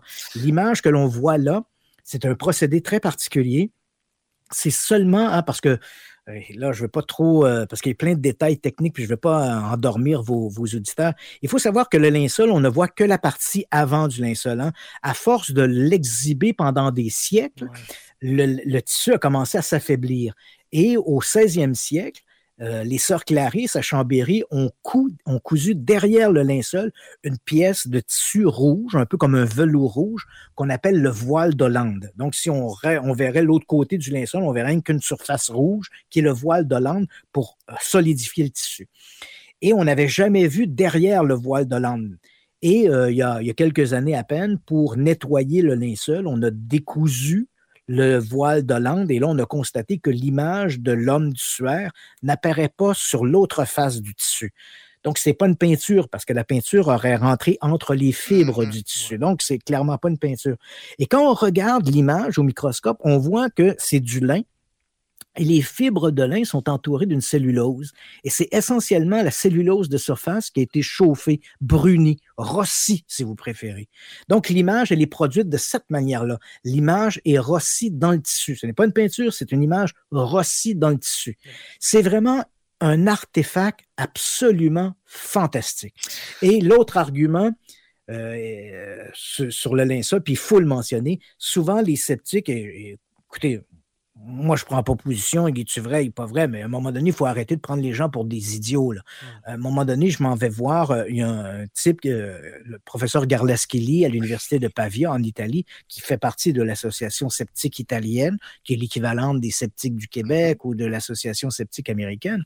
Et il me dit, euh, je lui pose la question, c'est un, ardent, ardent défenseur que le linceul est faux. Donc, son hypothèse, c'est une fraude. Et lorsque je demande à Garlaschelli, comment l'image a été faite, parce que c'est très impressionnant, cette image. Et là, il me sort une espèce de, de ronde bosse, une petite sculpture en ronde bosse euh, d'un visage de Jésus. Hein. c'est une pièce qui fait à peu près, disons, 30 cm sur 30 cm. Hein. c'est un cadre en plâtre et un visage en relief de Jésus. OK. Et là, il prend un tissu, il le, il le mouille, bien mouillé, il le place sur le morceau de plâtre et là, il l'appuie comme faut pour bien suivre les détails du visage. Et là, ensuite, il prend un petit un pot dans lequel il y a de l'ocre rouge, qui est, une c'est un élément minéral qu'on utilisait notamment dans les coloris de peinture, qui est une couleur rougeâtre un peu. Donc, il prend une éponge comme celle que les femmes utilisent pour se démaquiller. Il, il, il, tapote un peu son éponge dans l'ocre rouge et là, il commence à tapoter son rond de bosse hein, sur le tissu du rond de bosse. Et après un certain temps, il défait le tissu Et là, il me le montre, puis il dit, tu vois, c'est comme ça que c'était fait. Puis c'est vrai que l'image ressemblait Mhm. vaguement au tissu. Et là, j'ai parti à rire. J'ai dit, ben là, c'est niaiseux ce que tu fais là. Les seules personnes que tu vas convaincre avec ça, c'est les ignorants. Parce qu'il faut savoir que faire sur une pièce de 30 cm, 30 cm, un visage en ronde bosse d'un personnage, Jésus, Elvis, Homer Simpson, peu importe, c'est assez facile. Mais dans le cas du linceul, on parle d'une pièce de tissu de 4 mètres 40 de long, 1 mètre 10 de large, avec une image versale, dorsale et ventrale d'un homme. Et si je devais appliquer un tissu de la même façon que Garlaskili l'a fait, comment j'arriverais à placer le tissu, par exemple, dans les aisselles, dans l'entrejambe, sans faire le moindre pli? Parce que dans l'image du linceul, il n'y a aucun pli. Alors faites l'exer- l'exercice chez vous, essayez de vous recouvrir avec un drap, de bien rentrer le drap dans vos aisselles, de bien l'entrer, de, de bien le placer entre vos jambes, dans la craque des fesses aussi, sans faire le moindre pli dans le tissu. C'est impossible. Oui, mais comment c'est possible dans ce cas-là pour le corps? Donc, c'est ça. Donc, on ne sait pas comment l'image a été produite. Donc, c'est une énigme. Euh, si on favorise l'hypothèse de la fraude, et je vous dirais, messieurs, que je suis de ceux qui favorisent l'hypothèse de la fraude, même si je ne sais pas comment l'image a été faite. Non, Mais je pense, la question que je me pose, il y a plusieurs. euh, D'abord, il n'y a pas d'autres exemples du linceul. Si c'est une fraude, le faussaire, s'il a fait d'autres œuvres de ce même type, il n'y a qu'une seule de ces œuvres qui nous a survécu, qui est celle du, du linceul. Mhm. La question qu'on peut se poser, je sais qu'il y a des chercheurs qui ont fait une démonstration il y a quelques années en prenant du tissu, en- ils ont pris une statue et ils ont, ils ont placé devant la statue un, un morceau de linge qui avait été recouvert d'urine. Et bon, bien évidemment, il y a suffisamment de matériaux chimiques là, pour faire réagir le tissu. Et ensuite, ils l'avaient placé devant une fenêtre où il y avait la lumière du soleil qui entrait. Et après, quelques jours, ils, avaient sur le tissu une image assez fantomatique de la statue qui s'était produite. Donc, on, a- on, a- on était donc dans un processus de photographie, mais quatre siècles avant la photographie. Ouais. Mais la question, les gens diront, OK, ça doit être comme ça. Il faut faire attention parce que oui, euh, au, au 13e siècle, il y avait de l'urine. Oui, au 13e siècle, il y avait du lin. Puis oui, au 13e siècle, il y avait le soleil. Mais est-ce que les gens auraient pensé à ces éléments-là? Tu comprends-tu? Parce que nous, on est, on est capable de comprendre que dans l'urine, il y a des matériaux qui vont faire réagir un peu. comme le sel d'argent. Mm. Mais est-ce qu'au Moyen Âge, quelqu'un aurait fait ça? Et ensuite, s'il a fait ça, pourquoi est-ce qu'on n'a jamais trouvé, il devait être le seul à savoir ça, parce qu'on n'a jamais trouvé d'autres œuvres, ni par cet artiste, ni par d'autres artistes qui montrent une œuvre semblable. Mm. Donc, c'est une énigme. hein. C'est, on le regarde, Mhm. on est, euh, moi, je crois que c'est une fraude. Je, mais je n'ai aucun argument. C'est un argument émotif, là, messieurs. là. Quand je vous dis je pense que c'est une fraude, c'est quelque part dans mon fort intérieur, je me dis que tu ne peux pas imprimer ton image sur de la guenille. Tu sais, je veux dire, si tu étais Jésus, là, je vois pas comment tu t'imprimes ton visage sur de la guenille et pourquoi. Bon, mais ce, ce sont des, c'est un argument qui est un argument essentiellement émotif. Ce n'est pas un argument scientifique. Je n'ai strictement aucun argument scientifique à proposer, à la fois pour valider le linceul, ni non plus pour le discréditer. Je suis devant un artefact qui est vraiment troublant et je pense qu'il faudra éventuellement mener d'autres investigations pour pouvoir déterminer son authenticité. Ce que ne souhaite pas faire l'Église. Il faut quand même se le rappeler. L'Église, a, c'est avec beaucoup de réticence qu'elles ont autorisé l'analyse au carbone 14 en 1988 et des analyses qui, étaient, qui avaient été menées en même temps. Mais l'Église ne fait pas la promotion, contrairement à ce qu'on peut croire, la reli- la- la- l'Église ne fait pas la promotion des reliques. hein. Pour elle, le linceul de Turin, c'est euh, une icône, ça représente le Christ. Si les gens la voient de cette manière-là, c'est parfait. Mais on ne veut pas, l'Église, hein, toujours dans le concept de l'Église, l'Église ne veut pas que les gens aient la foi parce qu'ils ont vu le linceul.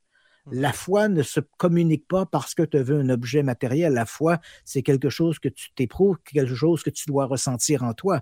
Donc, un objet ne doit pas servir à alimenter la foi, même si sur une base beaucoup plus historique ou archéologique, le linceul serait extraordinaire parce que si on pouvait démontrer qu'il est bel et bien le linceul du Christ, il deviendrait de facto la seule, le premier élément matériel qu'on pourrait avoir, qu'on pourrait associer au Christ, à Jésus. Parce que je sais que ça peut, ça va peut-être choquer certains auditeurs, mais sur le plan de l'histoire, on n'a aucune preuve que Jésus a existé. Je veux dire, il y a même un débat à ce niveau-là. Y a-t-il eu un Jésus historique? Les historiens, je te dirais à 95% sont d'avis qu'il y a dû y avoir un Jésus historique. Un personnage parce que quelconque. Parce que oui, c'est parce que c'est dans un contexte de l'histoire, hein, euh, vers, aux alentours de l'an 30 à peu près.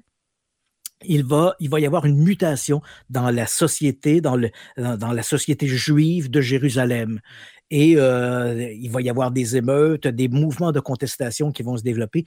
Et il n'y a pas, si on exclut la mort de Jésus, il n'y a pas dans l'histoire de la Judée à ce moment-là un événement qui permettrait de comprendre le déclenchement de ces réactions. Donc, et si on met Jésus dans l'équation, on comprend que c'est la mort de Jésus qui va alimenter ça.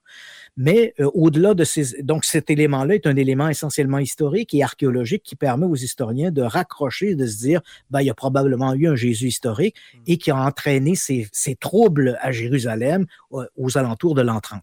Maintenant, sur le plan euh, archéologique, on n'a aucun objet qu'on peut associer à la vie de Jésus. On n'a pas d'écrit de sa main. et il faut savoir que les évangiles, hein, Matthieu, Marc, Luc et Jean, contrairement à ce que les gens peuvent imaginer, il n'y a pas un Matthieu, Luc, Marc et Jean qui se sont assis à un moment donné pour écrire. Ce n'est pas, comme ça que ça s'est fait. Euh, il faut savoir qu'on avait plein de textes religieux. Et lorsqu'arrive le concile de Nicée, où on est aux alentours de l'an 320, ça a été commandé par l'empereur Constantin, on a énormément de textes religieux qui ont été écrits principalement entre l'an 60 après Jésus, donc 30 ans après la mort du personnage, et les plus tardifs remontent à peu près aux alentours de l'an 100-110. Donc, on a une période à peu près d'une quarantaine, cinquantaine d'années où l'ensemble de ces textes religieux, les textes fondateurs du christianisme, vont être écrits et ils sont écrits par plusieurs mains, hein, des copies de copies, des ajouts, donc on a de plein mm-hmm. de tout genre. Et lorsqu'arrive le concile de Nicée, on réunit les gens qui sont un peu les leaders de, la foi chrétienne, du christianisme, et on, demande de s'entendre sur ces textes. On ne peut pas tous les avoir. Il y a beaucoup de doublons, euh, des histoires qui, n'ajoutent rien au récit. Donc, on doit essayer de dégraisser l'ensemble de ces textes. On va les séparer par groupe idéologique. Donc, certains textes parlent davantage du message du Christ, d'autres parlent davantage de sa vie terrestre, d'autres parlent davantage du futur, hein, de, du christianisme, et on va les séparer en fonction de euh, des textes seront appelés textes de Marc, Matthieu, euh, Luc et, Jean. Donc, c'est comme ça que les textes vont être séparés. Mm-hmm. Donc, de croire qu'ils sont l'œuvre d'un auteur unique, un Marc, un Matthieu, ça, c'est une invraisemblance. Et ensuite, on va dégraisser ces textes-là et on va conserver que les textes qui ont une portée religieuse importante. Et c'est ce que c'est ces textes-là qu'on appelle les textes canoniques.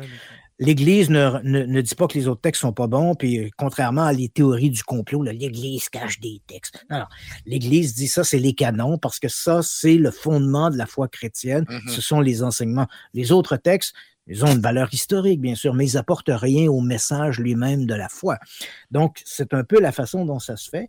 Et euh, sur le plan de, l'Église, donc, euh, l'idée du linceul, moi, euh, bon, l'Église dit c'est une icône. Moi, je trouve que c'est un artefact qui est fabuleux pour l'avoir vu, mmh. mais je, peux, je me refuse psychologiquement, émotivement, spirituellement, je me refuse à croire qu'un homme qu'on a crucifié en Judée il y a 2000 ans a imprimé son image sur une pièce de tissu mm-hmm. qui demeure encore aujourd'hui présente. Pas plus que sur un, cheese, un grilled cheese. Non, voilà. Donc, pour moi, bon. Mais j'avoue mm. que l'artefact lui-même, contrairement à tous les artefacts religieux, celui-là pose un sérieux mm-hmm. défi sur la ah, façon dont il a été fabriqué. juste, comme on a dit, le, fait que ce soit un négatif, moi, c'est ça qui me bug le plus. Je comprends avec le procédé avec l'urine, comme on a dit, euh, exposé au soleil, etc etc. Mais qu'on ait compris le, le, le, principe du négatif il y a 500 ans. C'est euh, renversé. C'est même, c'est même, c'est même plus que le. Hmm. C'était le négatif, c'était vrai lorsque Segundo Pia a pris des photos du linceul en 1898. Mais là maintenant, euh, depuis les années 90, c'est plus qu'un négatif, c'est une image 3D, c'est un mm-hmm. hologramme. Et euh, c'est vrai que c'est assez troublant. C'est vraiment une pièce qui est particulière et je comprends que qu'on peut pas. je, comprends en même temps la ferveur de ceux qui disent ça doit être authentique parce que si c'était vrai, ce serait la seule preuve matérielle de l'existence de, de, Jésus. Et en même temps, ce serait aussi d'une une certaine façon une preuve de sa du, miracle du personnage. Parce que toi, moi, les gens qui nous écoutent, ben, c'est triste à dire, mais mec, on meurt, on met nos, visages ne s'imprimera pas d'une guenille. Alors, si lui a imprimé son image corporelle dans une pièce de tissu, il devait avoir une essence divine. Hein. C'est un peu ben, l'interprétation qu'on pourrait faire. C'est le message qu'on a. Oui, pour les fidèles, je comprends que c'est un artefact qui est fabuleux. Mais d'un autre côté, c'est tellement difficile sur le plan de la science d'accepter cette, cette notion-là qu'on doit essayer de trouver une explication alternative. Et bien souvent, ben pour pouvoir mener une enquête euh, objective et, complète, exhaustive, il faut avoir accès à l'artefact. Et ça, malheureusement, avec le linceul, on n'a pas vraiment. Je, pense que, honnêtement, messieurs, si demain matin, l'Église euh, sortait le linceul de son reliquaire et l'offrait à un groupe de scientifiques, ben je crois qu'en quelques jours, sinon en quelques semaines, on aurait beaucoup de réponses. Mmh. Mais jusqu'à maintenant, il ne faut pas se le cacher, toutes les recherches, toutes les analyses qui ont été faites ont été faites sur des des, bouts de tissu, un bout de pollen. Et là, on essaie d'avoir une image globale, mais à partir d'éléments qui sont excessivement fragmentaires. Ouais. Ah, on va demander à ChatGPT de nous fournir une explication. c'est l'intelligence artificielle qui peut-être un jour va nous le dire. Oui, c'est ça. mais bon, c'est un objet qui est extraordinaire. Moi, je, garde un souvenir. Quand j'ai vu le linceul, j'avoue, j'ai dans la, la, série À la recherche des reliques saintes, un des gardiens du linceul de Turin, euh, euh, il est tout près du tout près du tissu, puis je fais une entrevue avec lui, puis je, passe mon temps à regarder le tissu qui est juste à côté. C'était quelque chose de très impressionnant, le linceul. On a un commentaire de, François Brassard qui dit Imaginez trouver des ossements du, euh, des ossements du Christ, ce serait un coup dur pour le christianisme et l'histoire de, la de la résurrection de Jésus. Oui. Euh, c'est vrai que. Est-ce qu'on entend Ça, ça, ça, a posé un problème. À un moment donné, il y a. Euh, ayons pas peur des mots, c'est une fraude, là, mais il faut quand même le dire. Il y a quelques années, il y a un documentaire qui a été diffusé qui était la, tombe, la tombe retrouvée de Jésus ou quelque chose comme ça. Et c'est un documentaire qui avait été fait. En fait, on suit un archéologue. Ben, en fait, c'est pas vraiment un archéologue, c'est un amateur, un archéologue amateur il n'y a pas de formation, et euh, qui s'appelle euh, Simka Jacobovici. Donc, on le suit, et là, il nous amène à, Talpiot, qui est une banlieue de Jérusalem, où on a trouvé une tombe euh, en 1980. Et dans cette tombe, au moment d'entrer, bon, c'est pas nouveau, là, trouver des tombes du premier siècle à Jérusalem, on en trouve souvent. Là. Mm-hmm. Et la façon dont les, les, gens doivent faire, les, et notamment dans ce cas-là, c'était un un aménagement pour un domiciliaire. Donc, les, gens qui travaillent, les ouvriers, au moment où ils trouvent la tombe, on arrête les travaux. C'est une tombe du premier siècle. Et euh, la façon, les tombes, disons, une, une, tombe creusée dans la pierre, une, espèce de caverne, on appelle ça un hypogée. Et dans le cas des, des, Juifs du premier siècle, donc on creusait une tombe dans la pierre, c'était donc l'hypogée. On entrait, le corps était placé dans l'hypogée et euh, il était entouré d'un tissu, là, comme, comme le linceul, et on laissait le corps se décomposer pendant une année entière. Et ensuite, on retournait dans la tombe, dans l'hypogée, on récupérait les ossements, le corps s'étant décomposé, on récupérait les ossements qu'on plaçait dans une petite boîte qu'on appelle l'ossuaire. On plaçait les ossements dans l'ossuaire. Et ensuite, ce, ce cette petite boîte, était placée dans une niche à l'intérieur de l'hypogée euh, qu'on appelle le loculi. Donc, la niche, c'est l'oculi. Donc, on entre dans l'hypogée, on récupère les ossements, puis on place ça dans, l'oculi. Donc, c'est un peu ce qu'on découvre. 1980, Talpiot, euh, on trouve une tombe du premier siècle, on entre à l'intérieur et on voit effectivement, il y a 10 euh, ossuaires dans 10 loculi.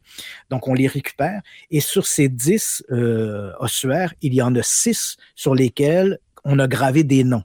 Mm-hmm. Et euh, un des noms, c'est euh, Jésus, fils de Joseph. Josué, hein, disait, euh, Pardon? Josué, je crois, qui, qui, était écrit. Ben, en fait, c'est Yeshua. Hein, Jésus, c'est Yeshua. Donc, c'est Yeshua, fils de Joseph. Un autre, c'est Marie. Un autre, c'est euh, Judas, fils de Yeshua. Hein, donc, Judas, fils de Jésus. Un autre, c'est Maria ou Mariamné. Hein, L'écriture n'est pas très précise. Qui pourrait correspondre à Marie-Madeleine, à peu près. Donc, on voit un peu le, les ossuaires. Donc, Évidemment, euh, quand on regarde ça, on se dit, oh, c'est des noms qui sont quand même importants. Là, mm-hmm. euh, il y a même il y a Joseph aussi. Donc, on a un Joseph, on a une Marie, on a un Jésus, fils de Joseph, euh, Marie-Madeleine. Écoute, tu dis, c'est quand même incroyable.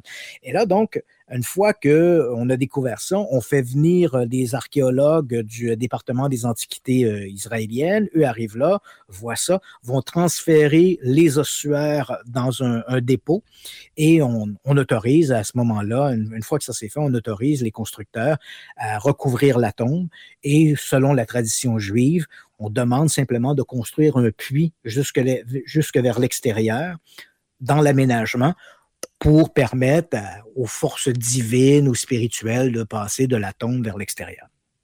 Et là, donc, ça, c'est ce qu'on nous montre dans le documentaire. Jacobovici nous montre ça. Et euh, le documentaire a été réalisé par euh, James Cameron, Monsieur Titanic. Donc, on se dit, c'est du sérieux. Et là, on voit même dans le documentaire Jacobovici qui va au, dépôt où sont conservés les fameux les fameux ossuaires. Puis là, il dit, ben voilà, j'ai ramassé, j'ai gratté le suaire qui contenait euh, le, les restes de Yeshua.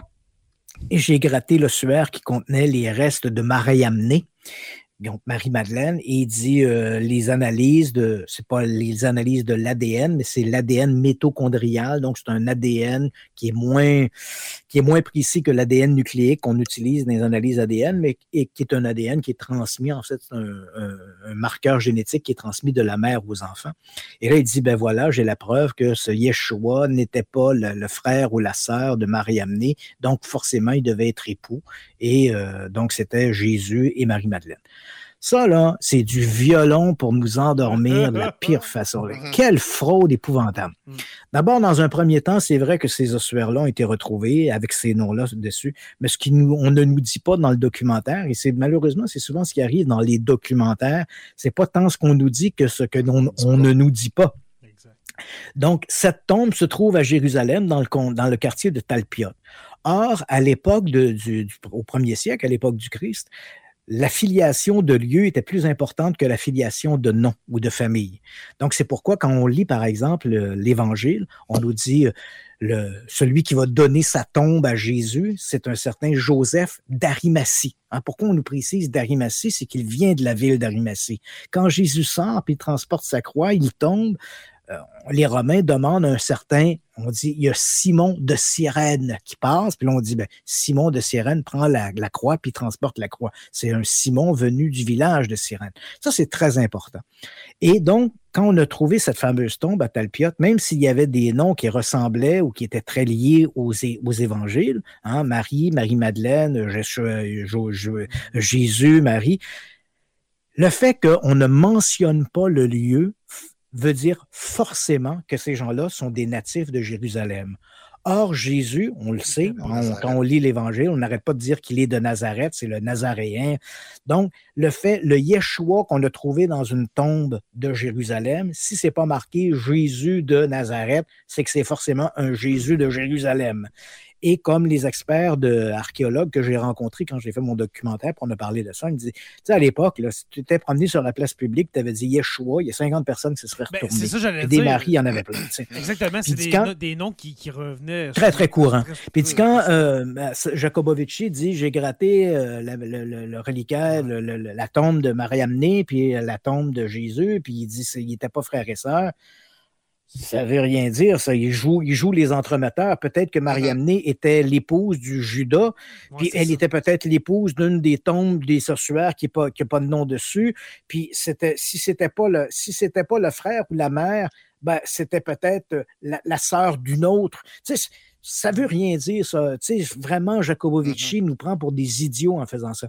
Mais euh, tout ça pour nous dire qu'effectivement, cette histoire-là a, fait, fait, fait, grand bruit parce que si on trouvait des ossements, s'il y avait un ossuaire qui contenait les restes de Jésus, ça vient mettre un bémol sur l'un des plus grands dogmes de la foi chrétienne, qui est la résurrection du Christ. Si le Christ a ressuscité, comment peut-on trouver ces ossements dans une tombe? Et ça, ça, pose un problème, mais encore une fois, euh, les dogmes de l'Église ne sont pas questionnables de cette manière-là. La foi est une chose, la recherche, l'archéologie, l'histoire en est une autre. Il y, a, il y, a, un roman de Cathy Reich qui est basé sur cette idée-là. Je pense en français, ça a été traduit par À tombeau ouvert. J'ai regardé ouais, ouais. tantôt, mais c'est précisément ça. C'est comme, ouais. comme l'anthropologue justicière là-dedans va être amené à analyser des os que l'on suspecte être. Voilà. Et il y, a, il y a un film qui, euh, qui remonte aux années 90 de mémoire qui s'intitule Le tombeau, qui met en vedette euh, Antonio Banderas et mm -hmm. qui tourne autour de cette histoire-là. Donc, on trouve une tombe à Jérusalem et avec des ossements qui pourraient être les ossements du Christ. Et là, on voit un peu tout le, tout les, le conséquences. Toutes les conséquences que ça entraîne pour l'Église, parce que c'est un dogme mm. fondamental dans le, le, christianisme, cette idée de la résurrection du Christ. Mm. Christian Page, quel, euh, quel moment tu nous as fait vivre ce soir, mon cher ami? Euh, ça me fait plaisir. Ah, je parle, je parle, mais si vous ah, pouvez ben moi, couper, là. là. J'ai mais... beaucoup de difficultés à croire que tu n'es pas épuisé actuellement. Je hey, en, plus, en plus, tu as fait une heure de radio 20 minutes avant, une avant ouais. Euh, ouais, ouais. une machine, Christian. Euh, ben, merci. On a eu beaucoup de Mais c'est des sujets qui me passionnent. C'est des ben sujets oui. qui me passionnent. Ça, se voit. Puis, puis comme...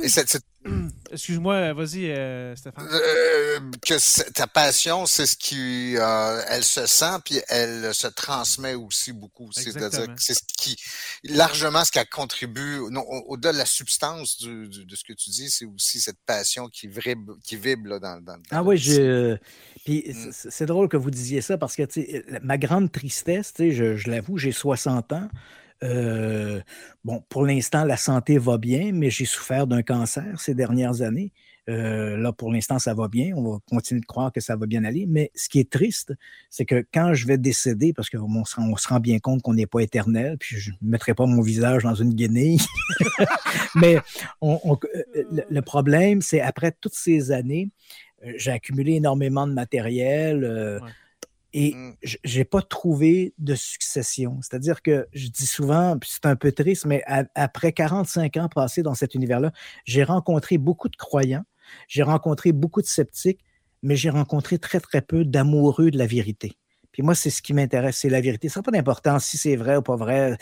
Mmh j'ai autant de plaisir à dire ça, c'est pas vrai, puis que dire ça, c'était vrai.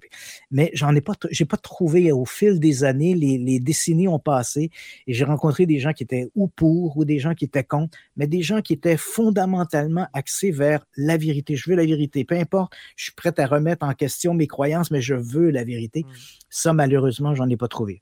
Bon, je ne suis pas encore à ma retraite. Je peux espérer mm -hmm. que dans les ouais. prochaines années, je vais trouver mais... un successeur, mais là, jusqu'à maintenant, j'en ai pas trouvé. Mais on avait parlé, je, je crois que c'était à, à, à, micro rompu euh, dans un autre épisode qu'on a fait ensemble, de l'idée d'une espèce de, de, de, de, musée ou d'un endroit dans, dans, dans, ta ville, je, je crois que tu es à Saint-Jean-sur-Richelieu, euh, d'avoir une espèce de place Christian Page avec euh, tout ton matériel. Euh, ouais, c'est sûr que c'est sûr qu'au moment de si, je devais demain matin prendre ma retraite ou décéder, ben c'est sûr que là, vous voyez un peu derrière moi, mais j'ai plus de 6000 livres qui sont consacrés au paranormal, donc c'est une, une, grosse collection.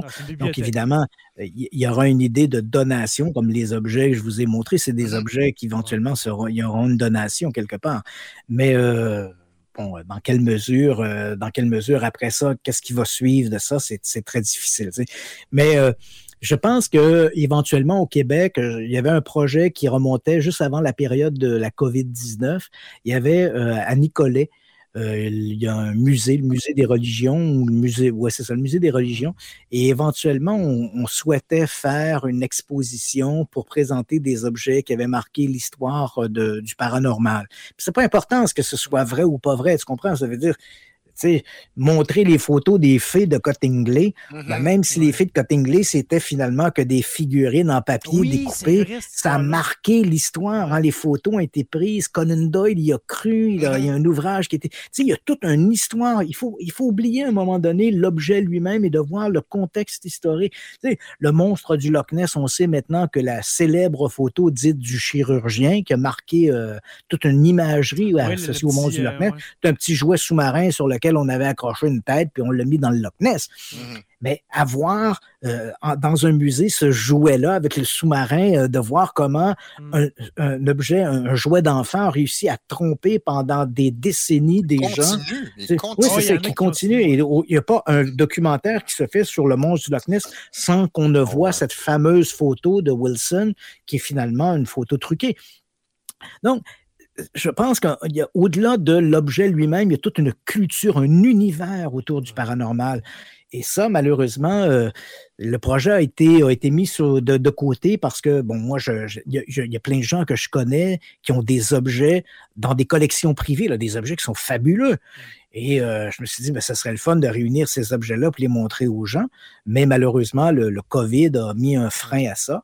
Puis, euh, bon, je ne sais pas si éventuellement le, le- le musée va penser de reprendre cette, euh, cette, cette euh, exposition-là, mais ça serait vraiment fabuleux. Il y a, il y a des, les gens doivent, il y a plein de choses qui existent. Les gens devraient voir ça pour une culture générale parce que ça fait partie de la culture humaine. C'est pas, c'est pas essentiellement la culture du paranormal, ça fait partie de la culture humaine. Absolument. Mm. Absolument.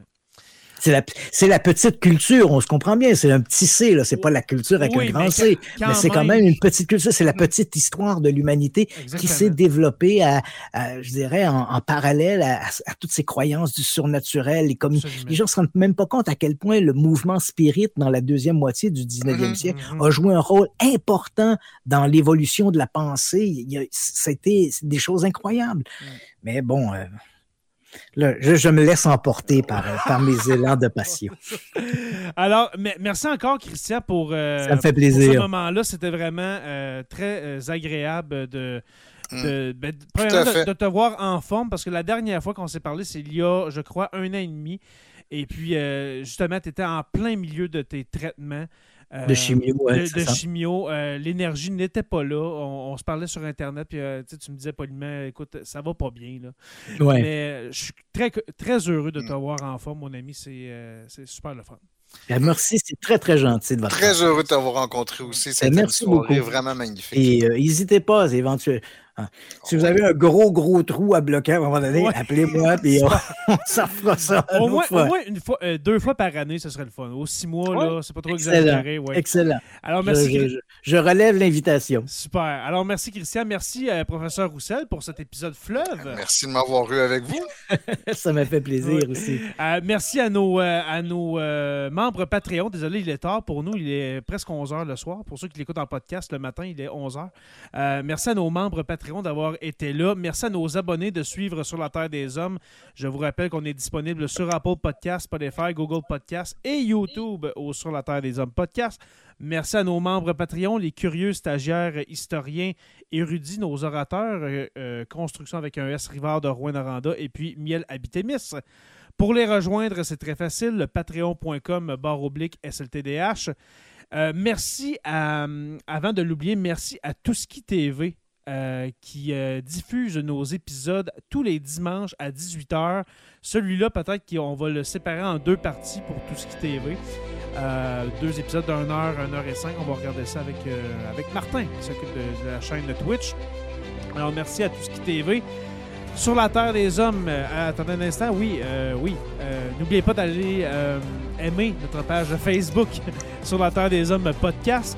Sur la Terre des Hommes est une présentation des éditions Derniers mots. N'oubliez pas qu'à tous les jours, nous écrivons l'histoire et on se revoit la semaine prochaine pour une autre page d'histoire de Sur la Terre des Hommes.